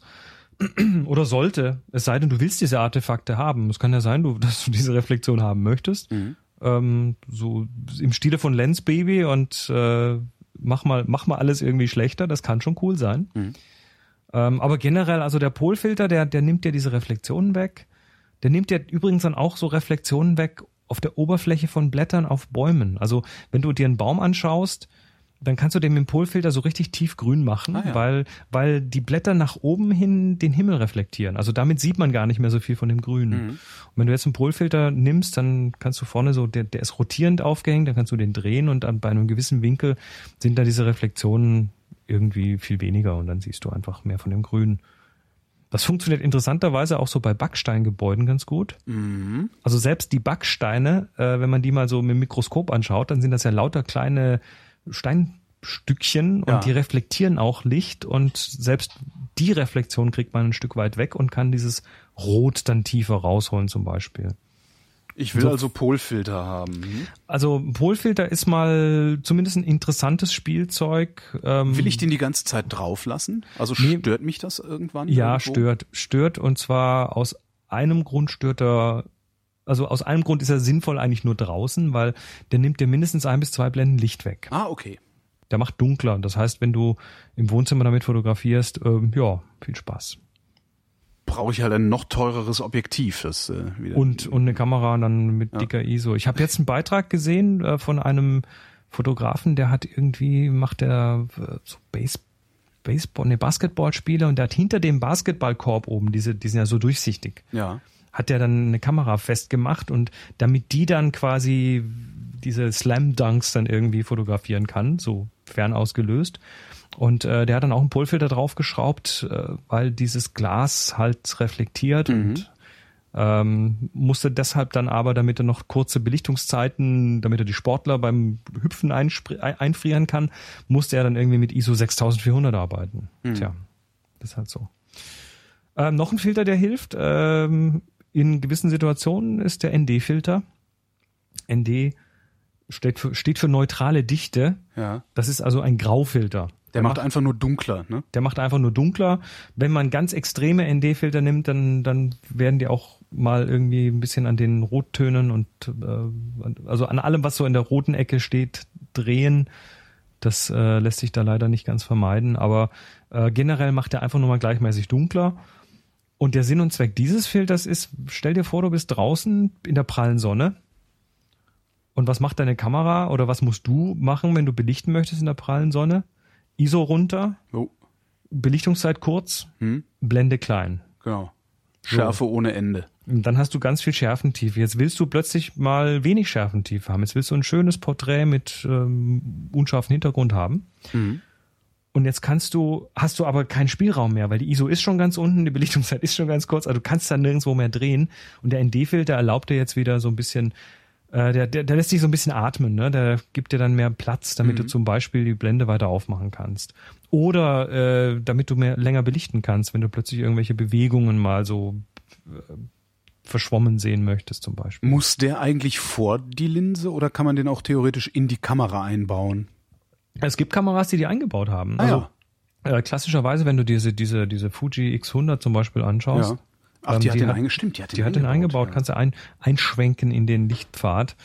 Ähm, professionelle Videokameras haben das ganz typischerweise, weil die schießen gerne offenblendig, speziell die mit den kleinen Sensoren, damit sie wenigstens ein bisschen wenig Schärfentiefe hinbekommen. Mhm. Ähm, es gibt sogar manche Objektive, die so gebaut sind, so, so speziell so Fischei-Geschichten, da kannst du vorne keinen Filter drauf machen, weil der Winkel ist zu groß oder die sind bauartbedingt, haben vorne so eine runde Linse, die halt so kugelförmig ist fast schon. Äh, da gibt's dann manchmal auch so Filter-Einschub, Einschubschubladen hinten. Mhm. Aber das sind dann so Spezialfälle. Ja, sowas, sowas kommt ja. ja Und, sowas und der Verlaufsfilter. Der Grauverlaufsfilter, das ist noch so einen, den ich ganz gern benutze, äh, wenn ich mal was, was mit Landschaften mache. Ja, das ist das, womit Top Gear, äh, diese äh, britische Ja, Autoserie, genau. immer ihre, ihre Nicht Tests nur die, filmt. aber- Nicht nur die, ja. aber aber, die machen es halt so extrem, dass man es auch merkt. Ja, natürlich. Also das, äh, was, was tut man mit einem, mit einem, äh, also ND-Grad wird da auch genannt, ein graduierter ND-Filter. Mhm. Und was macht man mit dem? Man, äh, ja, man macht zum Beispiel den Himmel dunkler. Ja. Und das hilft an der Kamera. Wir haben ja mal über Dynamikumfang geredet und wenn du, wenn du jetzt einen dunkleren Vordergrund hast, deine Beispielbilder sind da super dafür, die, die, die, Mhm. die, die du vorhin gezeigt hast. Ähm, oben der Himmel, der frisst aus, wenn vorne gut belichtet ist Ja, und wenn genau. vorne, ne? Und mit dem könntest du quasi den Himmel runterziehen in der Helligkeit und dann würde sich der dem Vordergrund ein bisschen angleichen. Was bei Top Gear übrigens gerne zum Einsatz kommt, ist äh, nicht der Grauverlaufsfilter, sondern der, der Tabakverlaufsfilter. Das ist, äh, das ist einfach eine, eine Färbung. Ach so, okay, die ja so ein bisschen gelblich, ne? Na, So ein bisschen äh, bräunlich, Bräunlich, äh, gelblich, wobei ich vermute, dass die das in der Nachbearbeitung machen. Mhm. Also ich vermute, dass die relativ wenig da mit echten Filtern arbeiten. Und der Infrarotfilter. Was, was macht der eigentlich? Also was habe ich davon eigentlich? Weil ich denke immer so Infrarot, ich gucke ich doch sowieso nicht. Also wenn du wenn du deine deine de, dir deine Fernbedienung mal anschaust, so Fernsehfernbedienung, Mhm. die mit Infrarot funktioniert, dann hat die vorne äh, na, heute sind die meistens, sind das meistens so nackte Infrarot-LEDs, aber früher hatten die so ein, so ein rotes Glas davor. Mhm. Oder so ein dunkelrotes Glas davor, fast schon schwarz. Und ähm, so ein Infrarotfilter ist im Prinzip das Ding. Also das ist ein kein Infrarotsperrfilter, also der der versucht nicht das Infrarotlicht draußen zu halten, sondern der lässt Infrarotlicht durch und zwar nur Infrarotlicht durch. Das heißt, äh, das sichtbare Licht lässt er weg, deshalb wirkt er auch fast schwarz, Ja. weil wir mit dem Auge das Infrarotlicht nicht sehen können, aber er ist dann, er geht dann eben so im, na, man sieht dann meistens so, einen- so einen leichten Rotstich noch, also einen letzten Rest vom sichtbaren Licht, je nachdem, bei welcher Wellenlänge der anfängt und dann äh, macht er quasi im, im, im nicht sichtbaren Bereich auf. Und das ist so, eine, so ein Bereich, äh, der, wenn man ihn mal sichtbar macht, dann doch ganz cool aussieht. Aha. Also da, da siehst du zum Beispiel plötzlich äh, Landschaftsbilder mit, mit weißem Gras und weißen Bäumen. Wo, Das macht der Infrarotfilter. Das macht der- Ah, ah, ah. also der, der, der nimmt dann quasi das sichtbare Licht weg. Das im, im infraroten Licht sehen dann Sachen ganz wild aus und ganz anders. Ähm, das, da sieht dann diese Landschaft plötzlich im Sommer wie eine Schneelandschaft aus. Mhm. Und dann brauchst du natürlich eine Kamera, die das Infrarotlicht auch sieht. Jetzt ha, habe ich dir vorhin erzählt, es gibt diesen Infrarotsperrfilter. Also da ist ein Infrarotfilter vor dem Sensor, der ist da quasi Teil des Pakets. Und ähm, wenn du jetzt quasi einen Infrarotfilter vorne aufs Objektiv machst, der, der den Infrarotbereich durchlässt, und der Sperrfilter, also da gibt's dann so einen schmalen Bereich, den quasi noch die Kamera sehen kann. Es kommt aber auf die Kamera an. Und manche Leute lassen sich die Kamera dann motten. Die schicken die ein und bekommen sie ohne Infrarotfilter wieder. Dann ist die aber permanent gemoddet. Dann sieht die aber ganz viel Infrarot. Und wenn du dann so einen Schwarzfilter davor machst, dann äh, hast du halt sehr, sehr geile Bilder und hast auch, auch halbwegs kurze Belichtungszeiten, weil wo wenig Licht ist, geht natürlich Ja. die Zeit hoch. Also viele dieser Infrarotaufnahmen ähm, musst du dann tatsächlich vom Stativ machen und länger belichten. Also das sind so die Filter, die irgendwo sinnvoll sind. Ja, Neutraldichtefilter werde ich mir mal besorgen, glaube Mhm. ich. Also das halte ich, das, das, ist, das erscheint mir sehr sinnvoll, vor allen Dingen, wenn ich hier äh, auf, auf meinem Flughafen unterwegs bin, wo ja wirklich immer enorm viel Licht ist auch. oh ja. Ähm, Also wenn- alleine wenn- auch durch den Asphalt nochmal zusätzlich, der, der reflektiert ja auch sehr stark.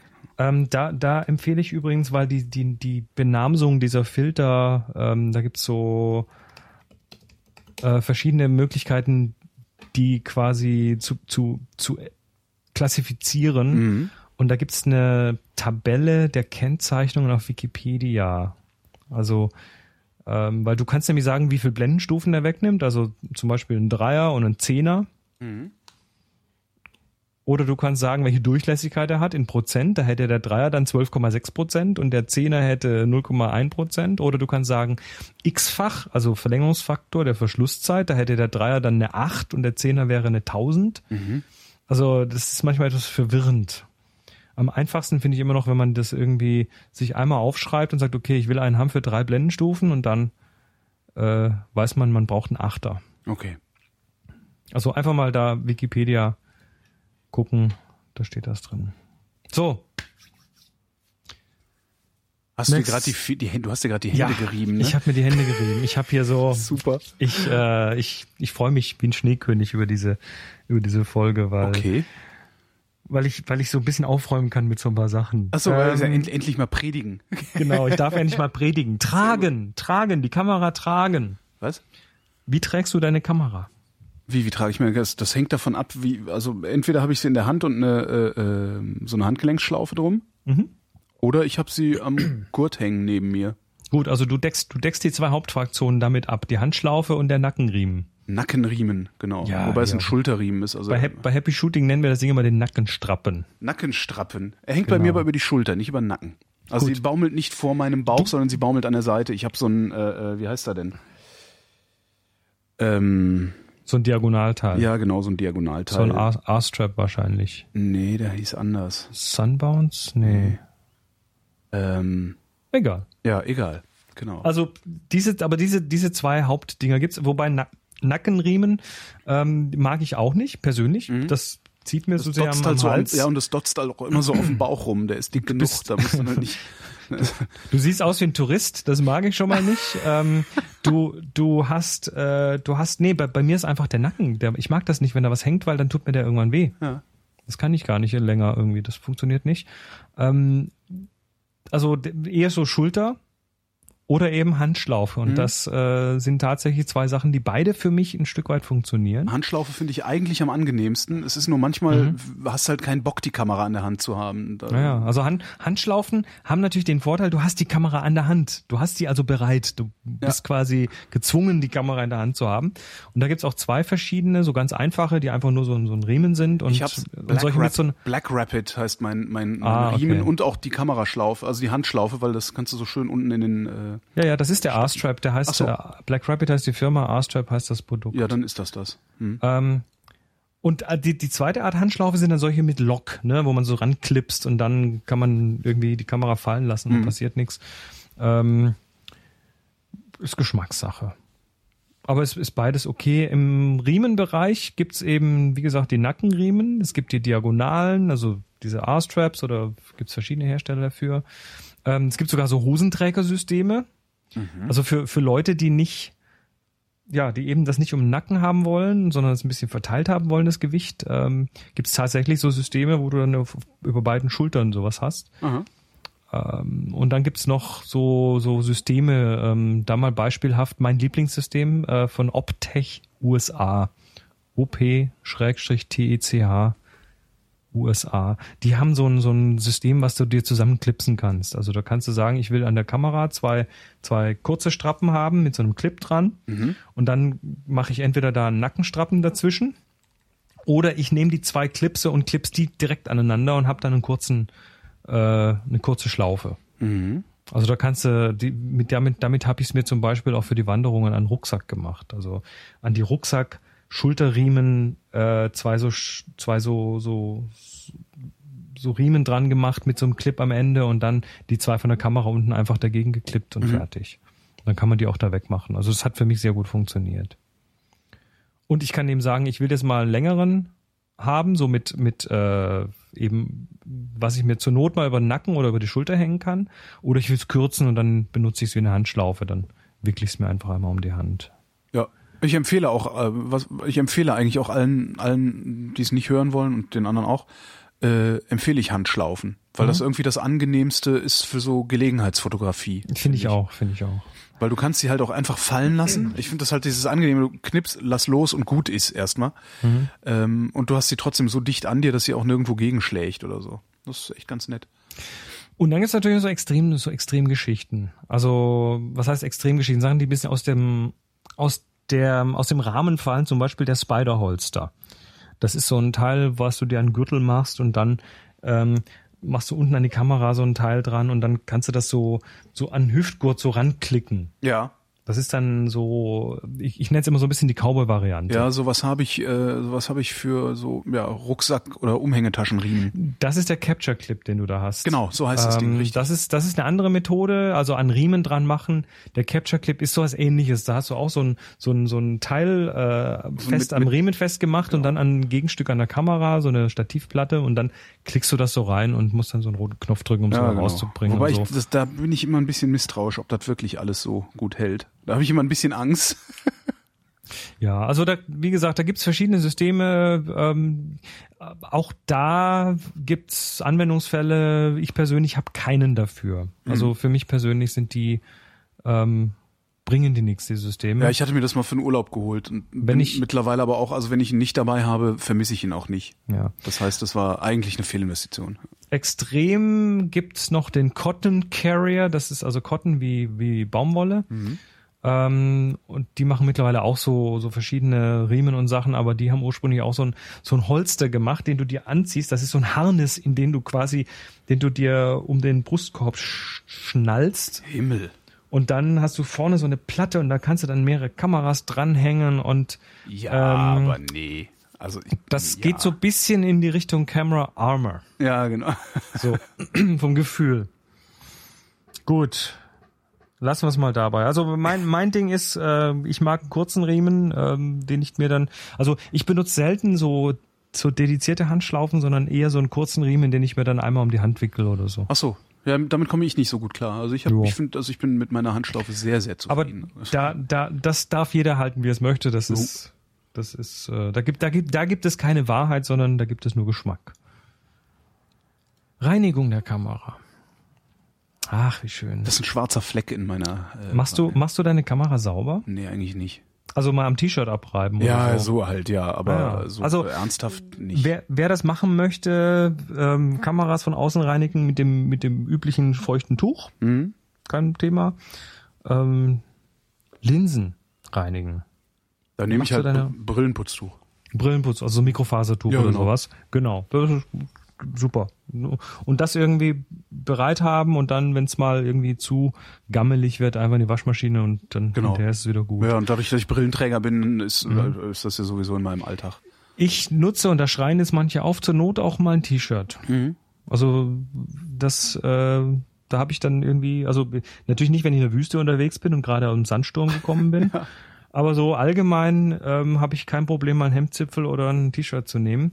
Auch wieder aus dem Hintergrund, dass wenn vorne dein Objektiv mal tatsächlich einen Kratzer in der Vergütung haben sollte wegen sowas Mhm. oder bekommen sollte wegen sowas, dann wirst du den nicht sehen.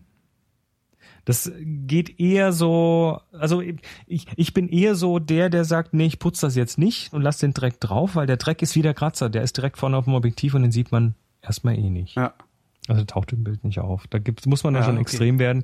Wenn man sehr weitwinklig ist, dann hat man da eine gewisse Chance. Ähm, ich habe ein Foto, das hat meine bessere Hälfte gemacht, die Moni. Ähm, das äh, hat sie für ein Fotobuch gemacht, was wir mal irgendwann gemacht haben. Und das ist in die Sonne fotografiert auf irgendeinem so einem Schweizer Gletscher. Mhm. Also richtig in die Sonne und man sieht halt den, den Dreck auf dem Objektiv in dem Bild, weil die Sonne dann halt sich da drin bricht und das sieht so geil aus. Das hat so wie was von Lens Baby. Also das macht dann extrem Lensflair. Mhm. Aber das kommt tatsächlich schon fast schön. Also da bin ich ihr sehr dankbar, dass sie da ihre, ihr Objektiv vorher nicht geputzt hat. Den Sensor putzen. Genau, da wollte ich jetzt fragen, hast du, ob du irgendwelche Hilfsmittel, auch, äh, was weiß ich, so Pressluftflaschen oder sonst wie was? Oh, um Himmels Willen, lass die Muss ich- Pressluftflasche weg. Muss ich den Sensor überhaupt putzen? Also heutige Kameras versuchen das selber. Mit Das so heißt, die rütteln, was, ne? Genau, da, da ist dieses Filterpaket, also da, wo der Infrarotfilter und der, der UV-Filter und alles Mögliche vor dem Sensor sitzt. Das ist ja wie so ein Sandwich aus vielen verschiedenen Gläsern. Ja. Da haben die Kamerahersteller mittlerweile am Rand ein Piezo-System installiert, Mhm. dran geflanscht und das schütteln die ganz schnell. Das vibriert mit, mit Ultraschall oder so Ja. ähm, und versucht quasi den, den Sensor, den Dreck vom Sensor abzuschütteln. Und der fällt dann runter und manche Hersteller haben dann unten auch noch so ein Klebeband drin, Ui. wo dann der Staub dran hängen bleiben soll. Ähm, funktioniert und die, und die Gläser sind dann auch noch außen fluorid beschichtet. Das macht sie dann weniger haftend, also da können die Sachen besser von runterfallen. Und das funktioniert in der Regel ganz gut, aber es ist halt, ja, wie so immer, es gibt halt verschiedene Arten von Dreck auf deinem Sensor. Also wenn es der normale Staub ist, der so in der Luft rumschwebt, gar kein Problem, den kriegst du damit weg. Aber wenn es gerade irgendwie Frühling ist und äh, Pollen in der Luft ist und Pollen klebt, dann kann es schon mal sein, so ein Pollenfleck, der klebt halt dann und den kriegst du damit auch nicht weg. Mhm. Also irgendwann musste mal putzen. Ich warte mit dem Putzen immer so lang wie möglich. Sogar so lang, dass ich, dass ich mal ein halbes Jahr lang irgendwelche, irgendwelche Objektivflecken aus dem Himmel wegstempel, bis ich dann sag, jetzt reicht's mir, jetzt nervt's. Ach so, ob- objektiv, äh, aber äh, ich dachte Nee, beim- also- also- beim, Nee, nee, Sensor. also okay, weil du Sensor- Objektivflecken sagtest. Oh, Entschuldigung, äh, Sensordreck meine Okay. ich. Also Sensorflecken. Ähm, und zwar kannst du die tatsächlich sehr effektiv, so speziell wenn sie im Himmel sind und da sind sie besonders sichtbar, äh, kannst du sie ganz effektiv einfach mit einem Stempelwerkzeug loswerden. Das funktioniert eine Zeit lang echt gut, bis es halt dann zu viel wird. Wenn sie unten in der Landschaft sind, pff, ist mir noch keiner wirklich aufgefallen. Äh, die stellen sich auch unterschiedlich dar, je nachdem, mit was für einer Blende du fotografierst. Also mit weit offener Blende. Du musst dir das so vorstellen. Ähm, du hast dieses Glas-Sandwich vor dem Sensor. Das ist also nicht direkt auf dem Sensor, sondern so ein Stück weit davon weg. Und jetzt wirft quasi das Objektiv, das Licht, was durchs Objektiv kommt, wirft quasi einen Schatten auf Ja. den Sensor von diesem Dreck. Und wenn du jetzt mit ganz weit offenem Objektiv fotografierst, dann hast du eine große Lichtfläche. Mhm. Und große Lichtfläche macht weiches Licht. Das haben wir mal beim Belichten gelernt.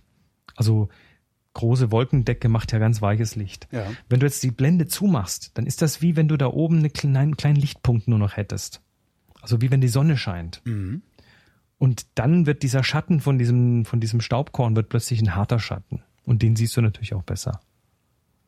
Also wer, wer testen möchte, wie viel Staub er auf dem Sensor hat, der möge mal die Kamera in den unscharf, unscharf stellen, in den Himmel halten. Also auf manuellen Fokus unscharf stellen, in den Himmel, Himmel halten und mit ganz, ganz kleiner Blende, also Blende 22, 32, irgendwie sowas, mal ein Foto machen. Dann sieht man den Dreck. Aber wie machst du ihn jetzt weg? Erste, Weil also ich hätte genau. halt richtig Schiss da irgendwie jetzt mit einem Brillenputztuch äh, auf dem Sensor rumzu. Also first, first line of defense ist tatsächlich üblicherweise der, der Gummiblasebalg. Ne? Dieses, dieses, äh, ja, das sieht so aus wie so ein medizinisches Instrument. Ähm, die gibt's in verschiedenen Arten mit verschiedenen feinen Düsen vorne. Ich habe gerne welche, die vorne eine feine Düse haben, weil dann kriegt man so einen richtigen scharfen Luftstrom vorne raus und dann ähm, stellt man die Kamera auf also man begibt sich in eine staubfreie Umgebung. Das ist schon mal ganz hilfreich. Da könnte man zum Beispiel vorher mal fünf Minuten im, im Bad die Dusche laufen lassen. Ah, die zieht den raus, dann den Staub. Die zieht ja. den Staub raus und dann hast du einen sehr staubfreien Raum. Also nicht jetzt irgendwie, bitte nicht Heißwasser, weil sonst äh, hat man hinterher Dampf, Dampf in der Luft. Aber äh, so ein paar Minuten die Dusche laufen lassen, das ist schon sehr effektiv. Ähm, dann kann man die Kamera eben auf Sensorreinigen stellen. Dabei macht sie dann den Spiegel hoch, wenn sie einen hat und klappt auch noch den Verschluss auf. Mhm. Ja, und dann liegt der nackte Sensor vor einem, wenn man das Objektiv runter macht und äh, dann mal aus sicherer Entfernung pft, pft, pft, pusten. Damit kriegt man schon mal eine ganze Menge von dem Zeug Mhm. einfach weg. Ähm, bitte an dieser Stelle auf gar keinen Fall Pressluftflaschen nehmen. Es gibt so, so, so, ja, das sind keine Flaschen, da sind so, so Sprühdosen mit so einem Rüssel vorne dran. Ja, ja, so wie, wie WD-40 nur mit Luft. Genau, ähm, die sind der Tod eines jeden Sensors oder können es zumindest sein. Und zwar aus zwei Gründen. Zum ersten äh, kühlt sich das unglaublich ab. Das heißt, man kriegt da tatsächlich sehr, sehr kalte Luft raus. Aha. Ähm, ich sage jetzt mal, wahrscheinlich macht das dem Sensor nichts, aber so ein Kälteschock nicht unbedingt. Das zweite ist aber noch viel, viel gefährlicher und das ist das Triebmittel, was da drin ist. Mhm. Heißt es Treibmittel? Triebmittel? Treibmittel. Egal, also das, was, was die Luft da raustreibt und das ist äh, eine Flüssigkeit, die da drin ist. Ach was. Das kennst du von, das kennst du von Sprühdosen, wenn du die mal auf den Kopf stellst und äh, drückst, dann kommt plötzlich so, so Flüssigkeit raus. Das ist das Treibmittel. Mhm. Und ähm, das heißt, man, man sprotzt sich du dann irgendwie. Gefahr, dir irgendwie Grütze in den Sensor zu. Genau. Oder, ja, nee, das willst du ja nicht. Und äh, spätestens dann muss es ja einschicken, die Kamera Ja. haben. Das ist nicht schön. Und äh, im schlimmsten Fall müssen die dann zumindest vorne das Filterpaket auch ersetzen. Und das ist auch nicht ganz billig. Also lassen, ne? Also nur so normale Luft aus so einem kleinen Gummiblasebalg, völlig in Ordnung. Ähm, es gibt so, eigentlich am weitesten verbreitet sind diese Sensor Swaps. Das sind so kleine, wie so kleine Spatel, die man, mit denen man den Sensor nass reinigt. Das ist so das verbreitetste. Das sind äh, so, so kleine, naja, sehen aus wie so kleine Schäufelchen oder so, so kleine Spachtel halt. Die sind aus Gummi und die haben dann so ein fusselfreies Tuch drumrum gewickelt und äh, da tropft man dann irgendwie eine Flüssigkeit drauf und die zieht man dann so einmal einmal über den Sensor, dreht das Ding um, zieht es mit der anderen Seite nochmal über den Sensor und dann wirft man es weg. Ist das, äh, also ich habe gerade so, äh, erinnerst du dich noch an die Zeit, in der man Schallplatten nass abgespielt hat? Ja. Damals gab es das Problem, dass wenn du die einmal nass abgespielt hast, Mhm. äh, die, wenn du sie weiter trocken abgespielt hast, irgendwie so stark sich statisch aufgeladen haben, dass du nichts mehr gehört hast. Nee. Kann sowas beim Sensor auch passieren? Nicht, dass ich wüsste. Also das heißt, ich bin dann Wobei- nicht dazu verdammt, ihn immer nass zu reinigen. Wo, wobei, es gab mal ein Produkt, das gibt's heute noch. Hast du schon mal was von Discofilm gehört? Disco-Film, nee. Discofilm. Wir, wir gehen jetzt mal ganz tief in die Vinylgeschichte.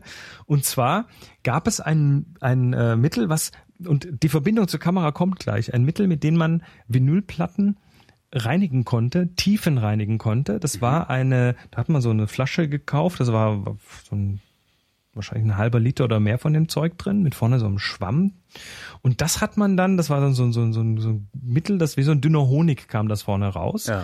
Das hat man auf der Platte verteilt.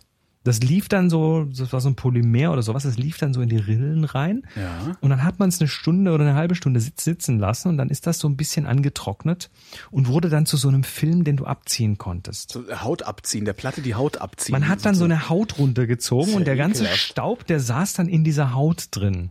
Und das hat funktioniert oder war das, ist das auch nur Voodoo gewesen? Nein, das ist kein Voodoo, das ist extrem effektiv. So, und dann hat jemand irgendwann in Mitte der 2000er hat jemand äh, überlegt, das könnte man doch auch mal auf einen Kamerasensor klatschen. ja. Das war ein Wissenschaftler, ähm, dessen Name mir jetzt gerade entfleucht ist, aber mit dem habe ich damals sogar kommuniziert. Und ähm, der hat das eben ausgetestet, hat geguckt, was da drin ist und ob das dem Sensor was macht, hat festgestellt, nee, das macht dem Sensor nix ähm, und hat sich das dann auf den Sensor gepinselt und hat das dann abgezogen mitsamt allem Dreck auf dem Sensor. Also so, so eine so eine so eine gooey äh, glibberige Masse. Ähm, es ist eine haarige Geschichte, weil du musst das so drauf machen, dass es nicht außen vom Sensor runterläuft. Ja. Nee, musst das es- ist nichts für mich. Du musst, du musst das mit ruhiger Hand tun. Du musst den Sensor dann ja auch offen lassen. Also du kannst dann, das Schöne ist, während das Zeug drauf ist und wenn es dann angetrocknet ist, dann kannst du mit der, dann kannst du mit der Pressluftflasche tatsächlich so dieses, dieses Kameraloch da aus, auspusten, weil der Sensor ist ja geschützt. Und dann ziehst du das ab und alles ist gut. Das geht heute ein bisschen schwieriger, weil diese neueren Kameras eben diese Fluoridbeschichtung auf dem Glaspaket haben, damit der Staub besser abgeht. Und das verringert diese Oberflächenspannung. Aber ist denn realistischerweise, äh, haben, haben so, haben so Hobbyknipser wie ich realistischerweise so viel Dreck auf dem Sensor, dass, Nicht wirklich. Nee, ne? Nicht wirklich. So, ähm, also es gibt da viele Sachen. Es gibt auch so elektrostatische Pinsel, die man Mhm. nehmen kann. Ähm, wenn man das tun will, dann äh, ist es sinnvoll, sich so eine Sensorlupe anzuschaffen, die dann unten noch so LEDs dran hat, dass man auch zugucken kann und sehen kann, was man da tut. Äh, Im Zweifel, wer tatsächlich irgendwann sagt, so nach einem Jahr oder zwei, jetzt habe ich so viel Dreck drauf oder ich war in der Wüste im Urlaub und habe zu viele Objektive gewechselt und ich muss den Scheiß jetzt loswerden und mich nervt der Staub und ich will ihn nicht mehr wegstempeln. Ähm, quasi jeder Ha- Kamerahändler bietet das an, das Hm. mit dem Putzen. Also man kann da hingehen und es dem ähm, Profi kann, machen lassen. Kann es dem Profi machen lassen. Ja, das das kostet in der Regel, also wenn man die Kamera da gekauft hat im Laden, dann kriegt man es wahrscheinlich auch so gereinigt. Und äh, ansonsten, ich weiß nicht. Also ich mache selber, aber das muss man nicht wirklich tun. Ja. Übrigens, es gibt noch so einen Mythos. Ähm, Da kriege ich, äh, also da kriege ich jetzt wahrscheinlich auch Haue von ein paar Leuten. Ähm, Von den und, Mystikern. und zwar, nee, das Thema, das Thema, wie wechsle ich denn das Objektiv, dass möglichst wenig Staub reinkommt?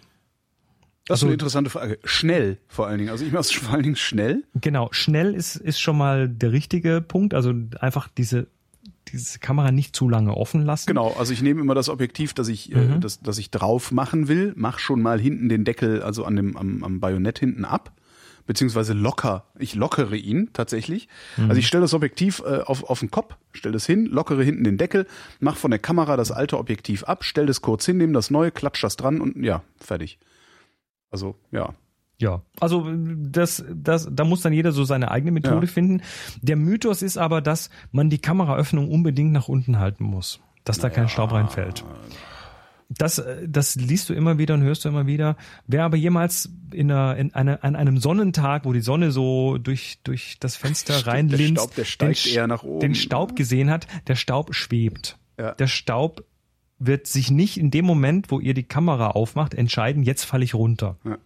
Sondern der, der, der schwebt einfach in der Luft und jedes noch so winzige Lüftchen bewegt den Staub in alle Richtungen. Und da ist es völlig egal, ob es nach oben oder unten geht. Also insofern, ähm, wenn ihr nicht gerade irgendwo, wenn es nicht gerade regnet oder sonst was, äh, der Staub wird euch da nicht so reinfallen. Außerdem ist es gar nicht zu vermeiden, dass da Staub reinkommt. Ähm, wann hast du das letzte Mal in deinem Zoom-Objektiv gedreht?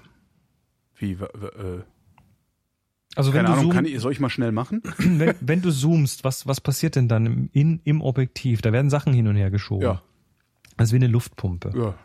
Also äh, du, du, du fährst da was aus. Also muss das, was wenn du, wenn du das Objektiv ausfährst, also wenn es länger wird, muss die, muss da drin ja irgendwie die Luft ersetzt werden. Wo kommt die her? Von außen und nimmt Staub mit. Und da sind zwar Dichtungen drin, aber also das, die, die sind natürlich nicht dicht, also nicht, nicht luftdicht. Ja. Der Staub ist so klein, der kommt auf die Weise garantiert irgendwie da rein. Mhm. Also es lässt sich einfach nicht vermeiden. Also keine Angst vor Staub wäre dann Nee, äh, die. Genau. Keine Angst vor Staub. So, äh, zwei Themen haben wir noch. Thema eins Speicherkarten. Ja. Ähm, braucht man die superschnellen? Keine Ahnung. Also es wird ja Hab immer gesagt, du brauchst die, die 45X und äh, auf jeden Fall immer die schnellsten, die besten und die teuersten. Ich habe Ähm, halt gerne die schnellen, weil ich die, wenn ich dann, wenn ich die Dinger im Computer stecken habe, Genau. da, Da, merkt man du, dann, da merkt man dann einen Geschwindigkeitsvorteil. da hast du einen Vorteil. Beim Kamera Fotografieren selber eher nicht. Also Ah, ja. wenn du in speziellen Fällen unterwegs bist, wenn du sagen wir mal Sport äh, fotografierst, professionell und dann irgendwie 50er-weise Bursts schießen musst oder äh, Vögel im Flug, wo du dann un nicht unter 30 Bildern pro Auslösen wegkommst. Ähm, also wenn du normal fotografierst, dann brauchst du nicht die superschnellen Karten, Mhm. weil die Kamera hat einen Pufferspeicher. Die Kamera buffert. Und zwar je nach Kamera 15, 15, 20 Bilder. Ah ja, super. Das ist heißt, ja sowieso egal. Ja. Der ist super schnell. Du kannst ja mal gucken, was passiert. Also wenn du mal die Kamera auf Dauerfeuer stellst Mhm. und einfach mal den Finger drauf lässt, dann wirst du äh, Folgendes hören. Erst macht's relativ schnell Klick, Klick, Klick, Klick, Klick, so schnell wie deine Kamera kann und irgendwann macht's dann Klick, Klick, Klick, Klick, Klick. Irgendwie wird's langsamer. Das ist der Moment, wo der Puffer voll ist und wo er dann halt erstmal was in die, auf die Karte schreiben muss, bevor er weiterschießen kann. Das heißt aber, wenn du den Puffer eben nicht voll machst, sondern nach fünf Bildern aufhörst mit dem Burst, in dem Moment fängt die Kamera sofort an zu schreiben. Das heißt, dieser Puffer der Kamera wird immer leer gemacht. Die macht Mhm. das, wann sie kann. Und deshalb keine Angst vor normalen Karten. Also die Karten, die ich normalerweise benutze, ähm, so die, die meisten meiner Karten sind so diese normalen drei. ja. Siehst du? Jetzt schreibt er auf die Tatsächlich, ja. Karte. Aber jetzt lass mal ein paar Sekunden und jetzt mach noch mal einen Burst. Moment. Siehst du, geht schon wieder. Also der hat sich Ja. relativ schnell erholt. Mhm. Und die Karten, die ich, die ich im Normalfall benutze, sind tatsächlich so ganz normale 30 Megabyte pro Sekunde Karten. Also frag Hat mich ja den nicht, Vorteil, dass sie, ja, kriegst halt auch schön billig dann vor allem. Eben, die sind schweinebillig. Und da, da kommen wir zum nächsten. Ich, äh, ich will gar nicht die ganz teuren Karten. Ich will mir lieber ein paar mehr Karten kaufen, Ich weil auch, ja, ja. die äh, behandle ich nämlich lieber wie Film, meine Karten. Ich nehme mich auch. Das habe ich mir auch, weiß ich gar nicht, kürzlich, also vielleicht vom halben Jahr oder so angewöhnt, Karten voll zu fotografieren, wegzulegen, neue Karte nehmen. Genau. Das kann man heute auch wirklich tun, weil Ja. die nicht mehr so teuer sind. Ähm, damit hast du zwei, zwei Fliegen mit einer Klappe geschlagen. Die erste ist, ähm, du hast ein Backup gleich schon mal. Also wenn dir irgendwas kaputt geht, die Karte ist wahrscheinlich sicher, Mhm. solange du sie nicht verlierst. Und das zweite ist, äh, du bist halt wenn du nachher zu Hause, nee, das ist eigentlich auch Backup. ich versuche gerade zu überlegen, wo ist denn eigentlich? Nee, das ist der Hauptvorteil. Also äh, die Kamera wird erst vor der nächsten Benutzung formatiert. Also wenn ich die Kamera in die Kamera, äh, wenn ich die Karte wieder in die Kamera rein tue, dann schaue ich, was ist drauf. Ist es eine alte? Ah, okay, formatieren. Mhm. Und dann wird fotografiert. Und das hat mir hat mir schon mindestens zweimal richtig den Arsch gerettet. Man müsste es dann sogar noch so machen, also das hatte ich auch mal versucht, aber dann war die Speicherkarte letztlich doch wieder zu groß, um sie schon wegzulegen. Ähm, so für eine Reise eine Karte.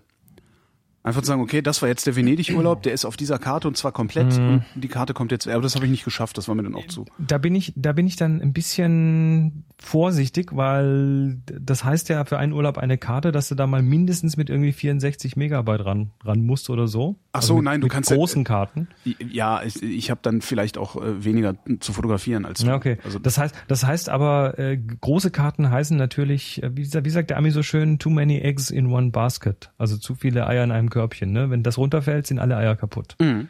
Also wenn die Karte dann halt doch kaputt gehen sollte, dann hast du halt gleich richtig viel kaputt. Und da habe ich Angst vor. Also ich habe, äh, was habe ich denn im Moment? Hauptsächlich so 8 bis 16 Megabyte Karten. Das ist aber schon dann schon gut. Äh, Gigabyte, Megabyte. Megabyte. Ne, ich habe noch eine 8 Megabyte Compact Flash in der Schublade. Was habe ich denn neulich Megabyte. gefunden? Warte mal, habe ich das hier liegen? Ich habe auch sowas ähnliches gefunden und habe mich auch sehr amüsiert. Ich glaube, irgendein 64 Megabyte Ding. Cool. Auch nicht schlecht. Naja, aber schnelle Karten haben natürlich den Vorteil, wenn du sie nachher runterlädst. Mhm. Und das ist bei Fotografen ja okay, bei Videofilmern ist es ganz wichtig, ne? Das so, da hast du, da reden wir dann von Videodateien, die mal irgendwie ein halbes Gigabyte groß sind oder so. Ja. Und das nervt dann. Ähm, übrigens, Ka- Karte kaputt, das hört man immer wieder. Oh, Mhm. mir ist eine CF-Karte kaputt gegangen oder meine SD-Karte. äh, Ist das, ist das und so. reparabel? Es Weil die da- Daten sind da ja wahrscheinlich noch drauf. Ja, es, es, also passieren tut das in der Regel dann, also klar, da können Speicherstellen, Speicherzellen kaputt sein, wobei die Karten da eigentlich ziemlich robust sind mittlerweile. Äh, es kann aber passieren, ähm, dass man zum Beispiel die Karte rausnimmt, während die Kamera noch drauf schreibt. Also das ist das gleiche wie ähm, Ja. irgendwie einen USB-Stick auswerfen, während der Rechner noch nicht fertig ist. Und ähm, wenn Aber da muss man sich ja schon ein bisschen doof anstellen, um das hinzukriegen, oder? Also, nicht wirklich. Nee. Das ist tatsächlich einfacher als du denkst. Also das habe ich aber erst vor kurzem gelernt. Und zwar, ähm, ich kann es bei Canon kann ich es mit Sicherheit sagen. Also wa- was passiert, wenn du in einer Canon-Kamera das, äh, das, das Kartenfach öffnest? Ähm, was passiert denn? Erstmal nix, dann geht nur die Klappe auf. Da geht die Klappe auf. Während, wenn du das machst, während die Kamera auf die Karte schreibt, dann geht sofort das Schreiblicht aus. Aha. Aber die Kamera schreibt noch bis zu zwei Sekunden lang weiter. Ich überlege, ich habe bisher, habe ich glaube ich nur dieses Fach aufgemacht, wenn die Kamera auch aus war. Ach so, das kannst du machen, wenn sie an ist. Das, da ist ein Schalter drin. Mhm. Der sagt dann der Kamera, oh, jetzt Fach auf, nicht mehr schreiben. Aber es ist tatsächlich so, dass die Kamera bis zu zwei Sekunden lang noch schreiben kann. Ich mag jetzt nicht behaupten, dass andere Hersteller das auch so machen, aber bei Canon ist es zumindest äh, bei einigen Kameras so, dass sie, auch wenn man es nicht sieht, wenn das Licht nicht an ist, trotzdem noch schreiben. Und ähm, ich behaupte jetzt mal, dass viele dieser kaputten Karten daher kommen, dass man die Karte zu schnell einfach hat. 21, 22 gezählt hat. Ich nenne das auch die Zwei-Sekunden-Regel. Also ich mache das mittlerweile religiös. Wenn ich die Karte auswerfe, ist egal, ob die Kamera an ist oder nicht, Klappe auf, zwei Sekunden warten, Karte raus. Mhm. Und wobei ich habe da bisher, ich habe nur einmal eine kaputte Karte gehabt in x Jahren. Also ähm, das, da hilft es dann vielleicht auch, wenn man nicht die äh, die No-Name-Karten nimmt. Die kriegt man ja manchmal ganz günstig und dann stellt man hinterher fest, dass die, dass die 16 Gigabyte Karte doch nur 4 Gigabyte kann. Also da, da wird viel Schindluder getrieben. Ich bin da mittlerweile, oder ich bin da eigentlich schon immer sehr markengläubig und für mich gibt's eigentlich nur Sandisk-Karten. Aha. Ob das jetzt gerechtfertigt ist oder nicht, andere schwören auf Transcend, andere schwören auf nochmal was anderes. Ähm, ich habe zumindest damit keine schlechten Erfahrungen gemacht. Ich bisher auch nicht, aber ich habe mich ehrlich gesagt auch noch nie da wirklich drum gekümmert, was für Karten ich da habe. Aber so No-Name-Dinge habe ich auch noch nicht genommen. Äh, noch so ein Ding zum Umgang mit diesen Karten, obwohl ich, ich hatte No-Name-Karten schon und ich habe damit auch Schwierigkeiten gehabt. Mhm. Das, äh, Da bin ich dann eben wieder zurück zur Marke. Ähm, noch so ein Ding, wobei auch da, ne, hab, ich- kann man auch mal, da gibt's ja auch dann so Nachbauten, nicht autorisierte und so weiter. Also da gibt's auch Produktpiraterie. Ach was. Yep, gibt's. Ja, gibt's halt überall. Ja. Aber die gibt's überall. Ähm, noch so ein Ding, Umgang mit, mit Speicherkarten in der Kamera. Äh, Man hat die Auswahl, alle Bilder zu löschen oder sie, die Karte zu formatieren. Das Formatieren ist das, äh, ist die, ist die schnellere und bessere Variante. Ja. Also beim Formatieren wird quasi an einer zentralen Stelle gesagt, so, jetzt sind die Bilder alle nicht mehr da. Und wenn du sagst, lösche alle Bilder, dann, weiß nicht, wenn da 200 Bilder drauf waren, dann schreibt er 200 Mal auf die Karte drauf, dieses Bild ist weg, dieses Bild ist weg, dieses Bild ist weg, Ja, ist noch ja ein Bild ist weg und so weiter. Das dauert viel zu lang und das stresst die Karte. Mhm. Schreiben stresst die Karte. Wobei auch da bitte keine Angst. Die heutigen Karten sind sehr, sehr robust und äh, können sehr, sehr viele Schreibvorgänge. Aber, aber eine Flashkarte altert mit der Zeit. Also bei jedem Schreiben äh, werden die Speicherzellen so ein bi- bisschen ausgeleiert Mhm. quasi. Wenn man sie aber nur einmal beschreibt, das ist, ist es lange her, dass mir das mal jemand erzählt hat, der sich mit ähm, Datenspeicherung beschäftigt, also beruflich, der, Mhm. wo es darum geht, auch Langzeitspeichern zu machen. Der ist ziemlich lang haltbar. Und der, sagte Speicher. damals, ähm, das ist bestimmt zehn Jahre her, acht oder zehn Jahre ist es her, ähm, der sagte damals, ähm, das langlebigste Speichermedium, ähm, was er im Moment identifizieren kann, ähm, ist eine, ja, eine SD-Karte, Mhm. die du einmal beschreibst und dann unter gut, in, gut lagerst halt, ne, so trocken und Temperatur und so. Also dem, dem ging's da ging's halt wirklich auch um wissenschaftliche Daten, die dann auch in die Zukunft äh, noch übertragen Ich, werden. ich lach nur, ich lach nur gerade, weil ähm, ich ähm, habe dann auch schon mal so eine SD-Karte mitgewaschen und mitgetrocknet. Ähm, Geht auch. Ich habe so ein Fitbit mir mal gekauft. Ich Oh. habe so ein Fitbit Hat es die. Wäsche überstanden? Das hat zweimal sogar schon die Wäsche überstanden. Es ist halt ansonsten komplett überflüssig, aber es, Ja, das ist eine andere es Geschichte. ist, genau, das steht auf einem anderen Blatt.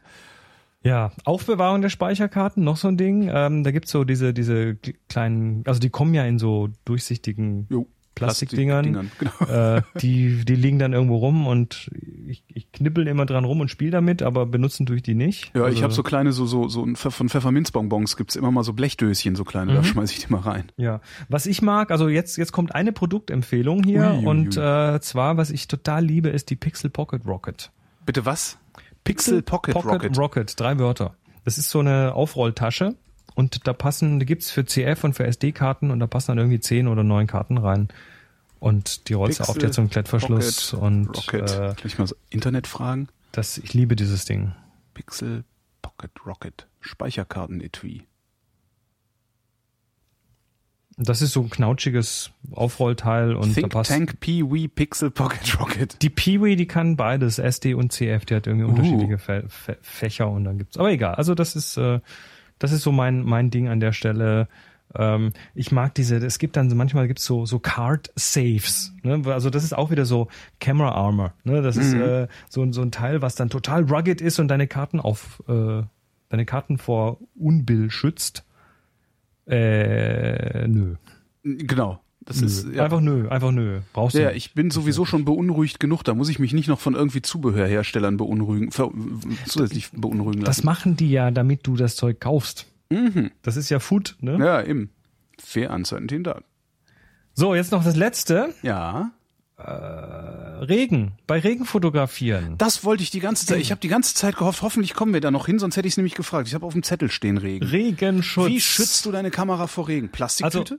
Punkt eins erstmal, ja, ich gehe raus, wenn es regnet und ich fotografiere da auch, weil Mhm. da kriegt man die geilsten Bilder. Weil da fotografiert kein anderer und da hast du diese tollen Reflexionen und es ist einfach alles Wet Down, ja, ja, es, es, ja. Hm? So, es ist, es ist oft nicht spezifiziert, wie spritzwassergeschützt die Kameras sind. Da sind Ja. die Hersteller sehr vorsichtig, einem das zuzusagen, weil sonst könnte man ja möglicherweise hinterher ankommen und sagen, aber du hast doch gesagt und jetzt hier und Wasser drin und so. Ähm, gewisse Mengen Wasser machen erstmal nichts. Also wenn es ein bisschen drauf regnet, äh, wenn das kein Platzregen ist, abwischen, fertig. Ist kein Thema. Ähm, eine Anekdote. Ich habe mir 2009 vor der ersten Himalaya-Reise die 5D Mark II gekauft. Ja. Und äh, die wurde tatsächlich in mancher Werbung als Spritzwasser geschützt bezeichnet. Später haben sie das weggenommen. Aber äh, basierend auf dieser Aussage bin ich dann mit dieser Kamera mit einem 24 bis 105 Objektiv, was auch Wasser, Spritzwasser geschützt ist, ähm, bin ich dann im strömenden Regen eine Stunde unterwegs gewesen mit dieser Kamera. Mhm. Also das war die, die da zwei Tage vorher auf dem Asphalt gelandet Okay. war und vom Objektiv runtergefallen Da ist. war es dir dann sowieso egal, weil du dachtest, Nö, das- vielleicht ist sie schon tot. Ich dachte mir, wenn, wenn sie das mitmacht, jetzt mit dem Regen, dann ist sie die Kamera, die in Himalaya mitkommt. Wenn nicht, dann, dann ist gut, dass ich das jetzt rausgefunden habe Mhm. und nicht und nicht in 5000 Meter Höhe.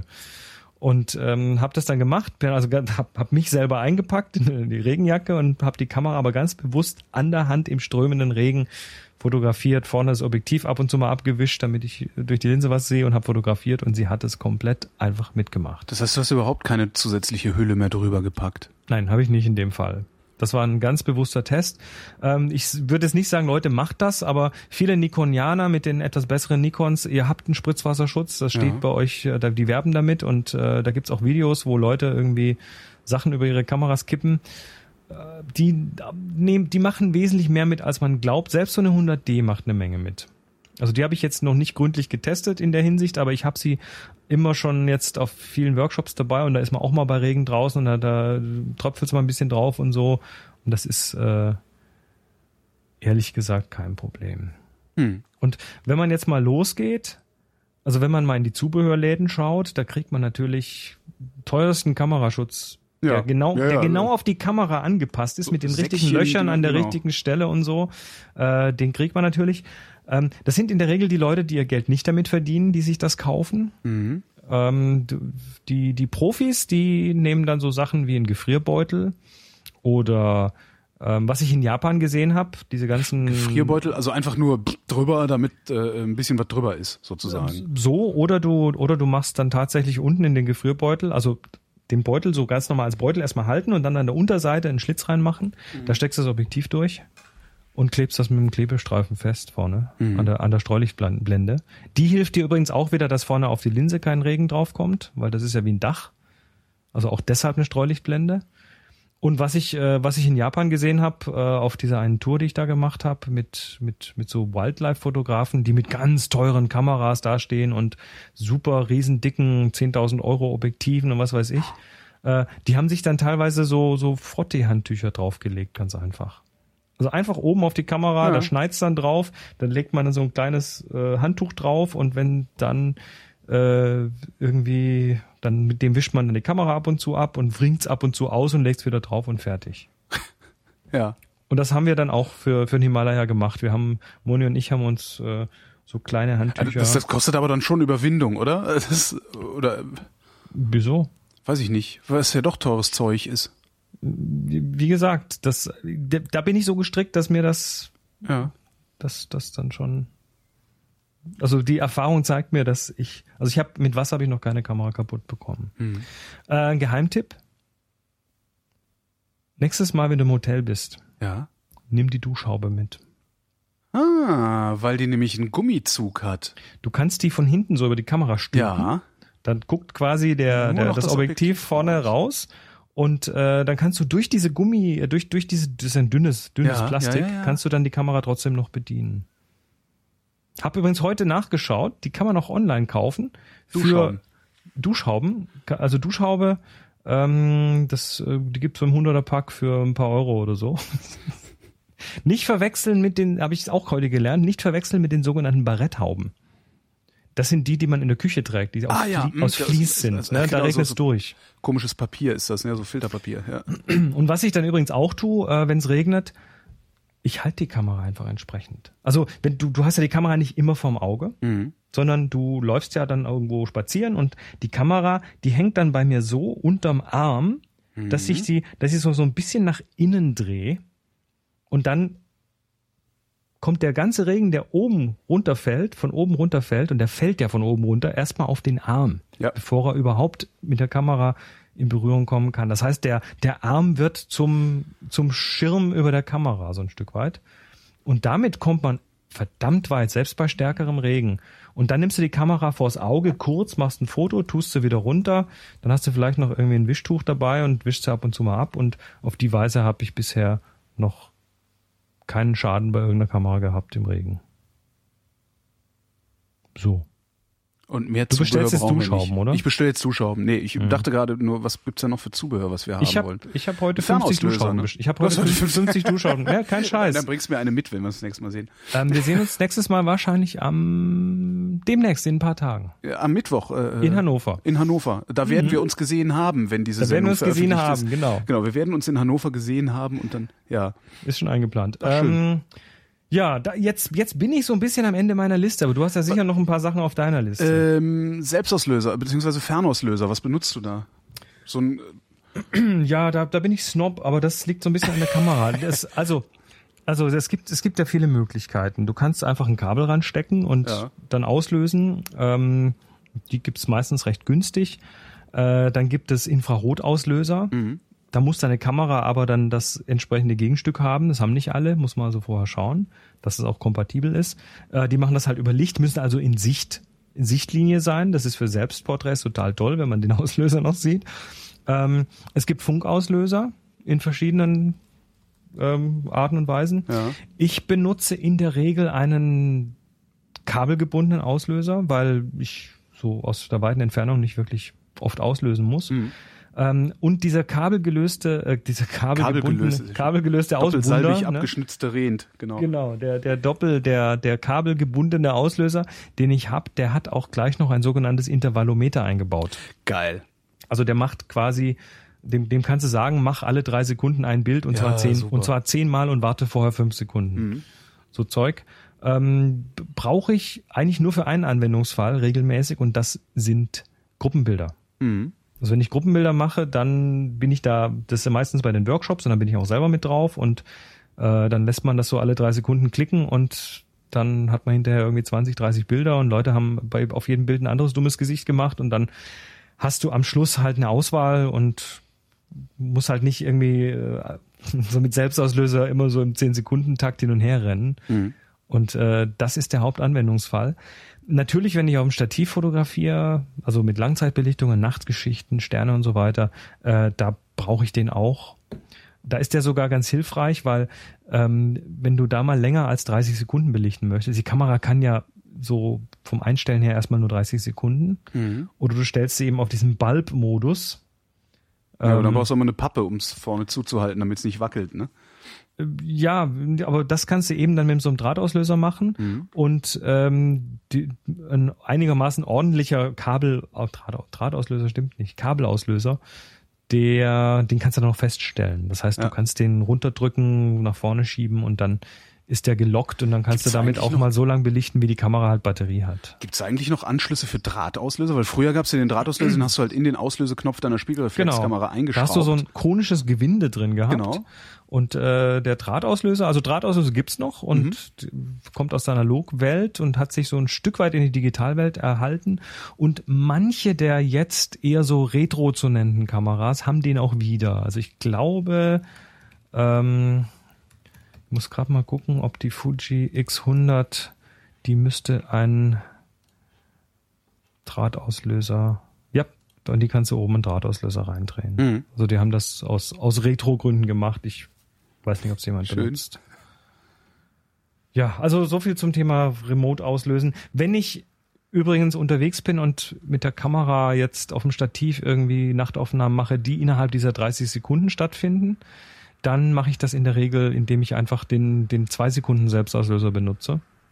Also die Kamera auf zwei Sekunden Selbstauslöser stellen, das können die Mhm. meisten, weil da muss Mach ich, schon, auch. muss ich schon einen Teil weniger mitnehmen. Genau, so mache ich das halt auch, Ich weil bin, ja, ich bin ja faul und trage nicht so viele Sachen mit mir rum, wenn es Ja. nicht nötig ist. zwei Sekunden Selbstauslöser, damit kannst du halt auch mit, das kannst du mit Mhm. jeder Kamera, kann man damit ganz schöne Langzeitbelichtungen ähm, hinbekommen, weil die wenigsten haben Verschlüsse, die Mhm. wackeln könnten, sodass, äh, wenn der Selbstauslöser auslöst, äh, das auch weitgehend erschütterungsfrei bleibt. Übrigens auch noch ein Tipp, wenn jemand äh, kein Stativ mitnehmen möchte für solche Langzeitauslösungen, Ja. ähm, dann bietet sich ein Beanbag an. Ah ja, okay. Hm. Also es gibt, es gibt so kleine so Bohnensäckchen, kann man sich auch super einfach selber machen, wenn man so ein bisschen mit einer häkeln, Nähmaschine, oh, mit- wenn du ein bisschen mit der Nähmaschine umgehen kannst, nimmst du einfach so ein, ich weiß nicht, 20 auf 20 Zentimeter oder vielleicht 15 auf 15, machst dir so ein, so ein rechteckiges oder quadratisches Teil, füllst das mit Bohnen.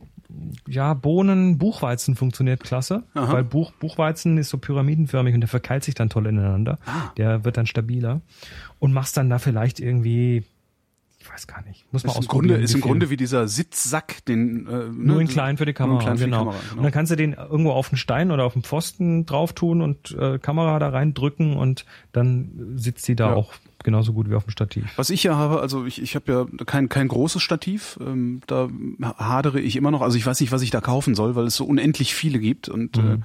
äh, ja, da muss ich wahrscheinlich mal einfach irgendwie, weiß ich Wir nicht, machen, wir machen mal ein Stativ, ein Stativsendung. Stativ-Dreiteiler. Stativdreiter, genau. Das ist, Ähm, das ist legendär bei Happy Shooting. Äh, Wir hatten vor vielen Folgen mal, da hat sich der Boris hat sich da richtig tief reingegraben in das Thema und hat alles recherchiert, weil er halt da selber ein Stativ mal sich aussuchen Ja. wollte und hat das dann alles zusammengeschrieben und es waren tatsächlich drei Sendungen und dreimal haben wir über Stativ, weil du kannst über das Stativ reden, du kannst über die über die Stativköpfe reden, Mhm. du kannst über die Stativplattensysteme reden.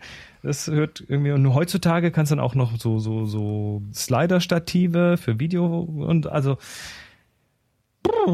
Es ist Ja. schlimm, ja. Ich habe ich hab halt immer ähm, unter meiner Kamera, das ist halt immer da dran, außer wenn ich eben am, am Stativgewinde irgendwie was anderes anschließe, also diesen, diesen Riemen, äh, ein GorillaPod Micro. Das ist ein äh, kleines dreibeiniges äh, Ausklappstativ mit einem winzig kleinen Kugelgelenk oben drin. Ähm, das ist natürlich nur ein Tischstativ, also damit kann ich jetzt nicht irgendwie ne, äh, hoch und runter kurbeln oder sowas. Aber ich kann die Kamera erstens auf den Tisch stellen und ich kann sie auch noch justieren, weil ich eben dieses kleine Kugelgelenk habe. Und das ist äh, wirklich sehr toll.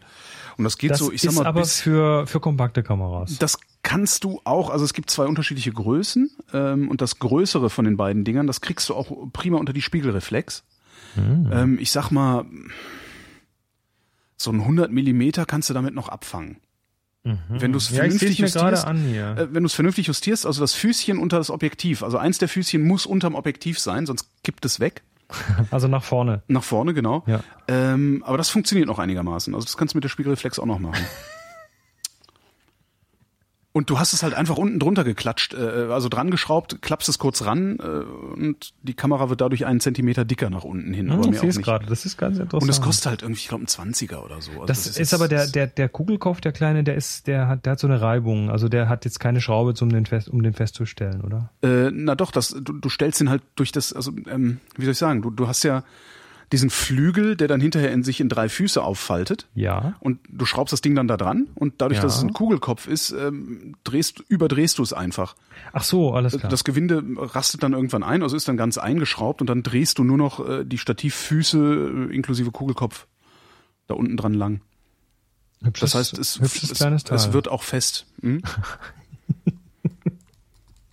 das ist immer dabei, Stativ. Ja, das ist wirklich toll. Also da habe ich schon ganz tolle äh, Sachen. Gerade wenn du so nachts in der Stadt unterwegs bist irgendwie und auf einmal über so eine Brücke kommst und denkst, mein Gott, ist das ein geiler Blick da die Spree runter.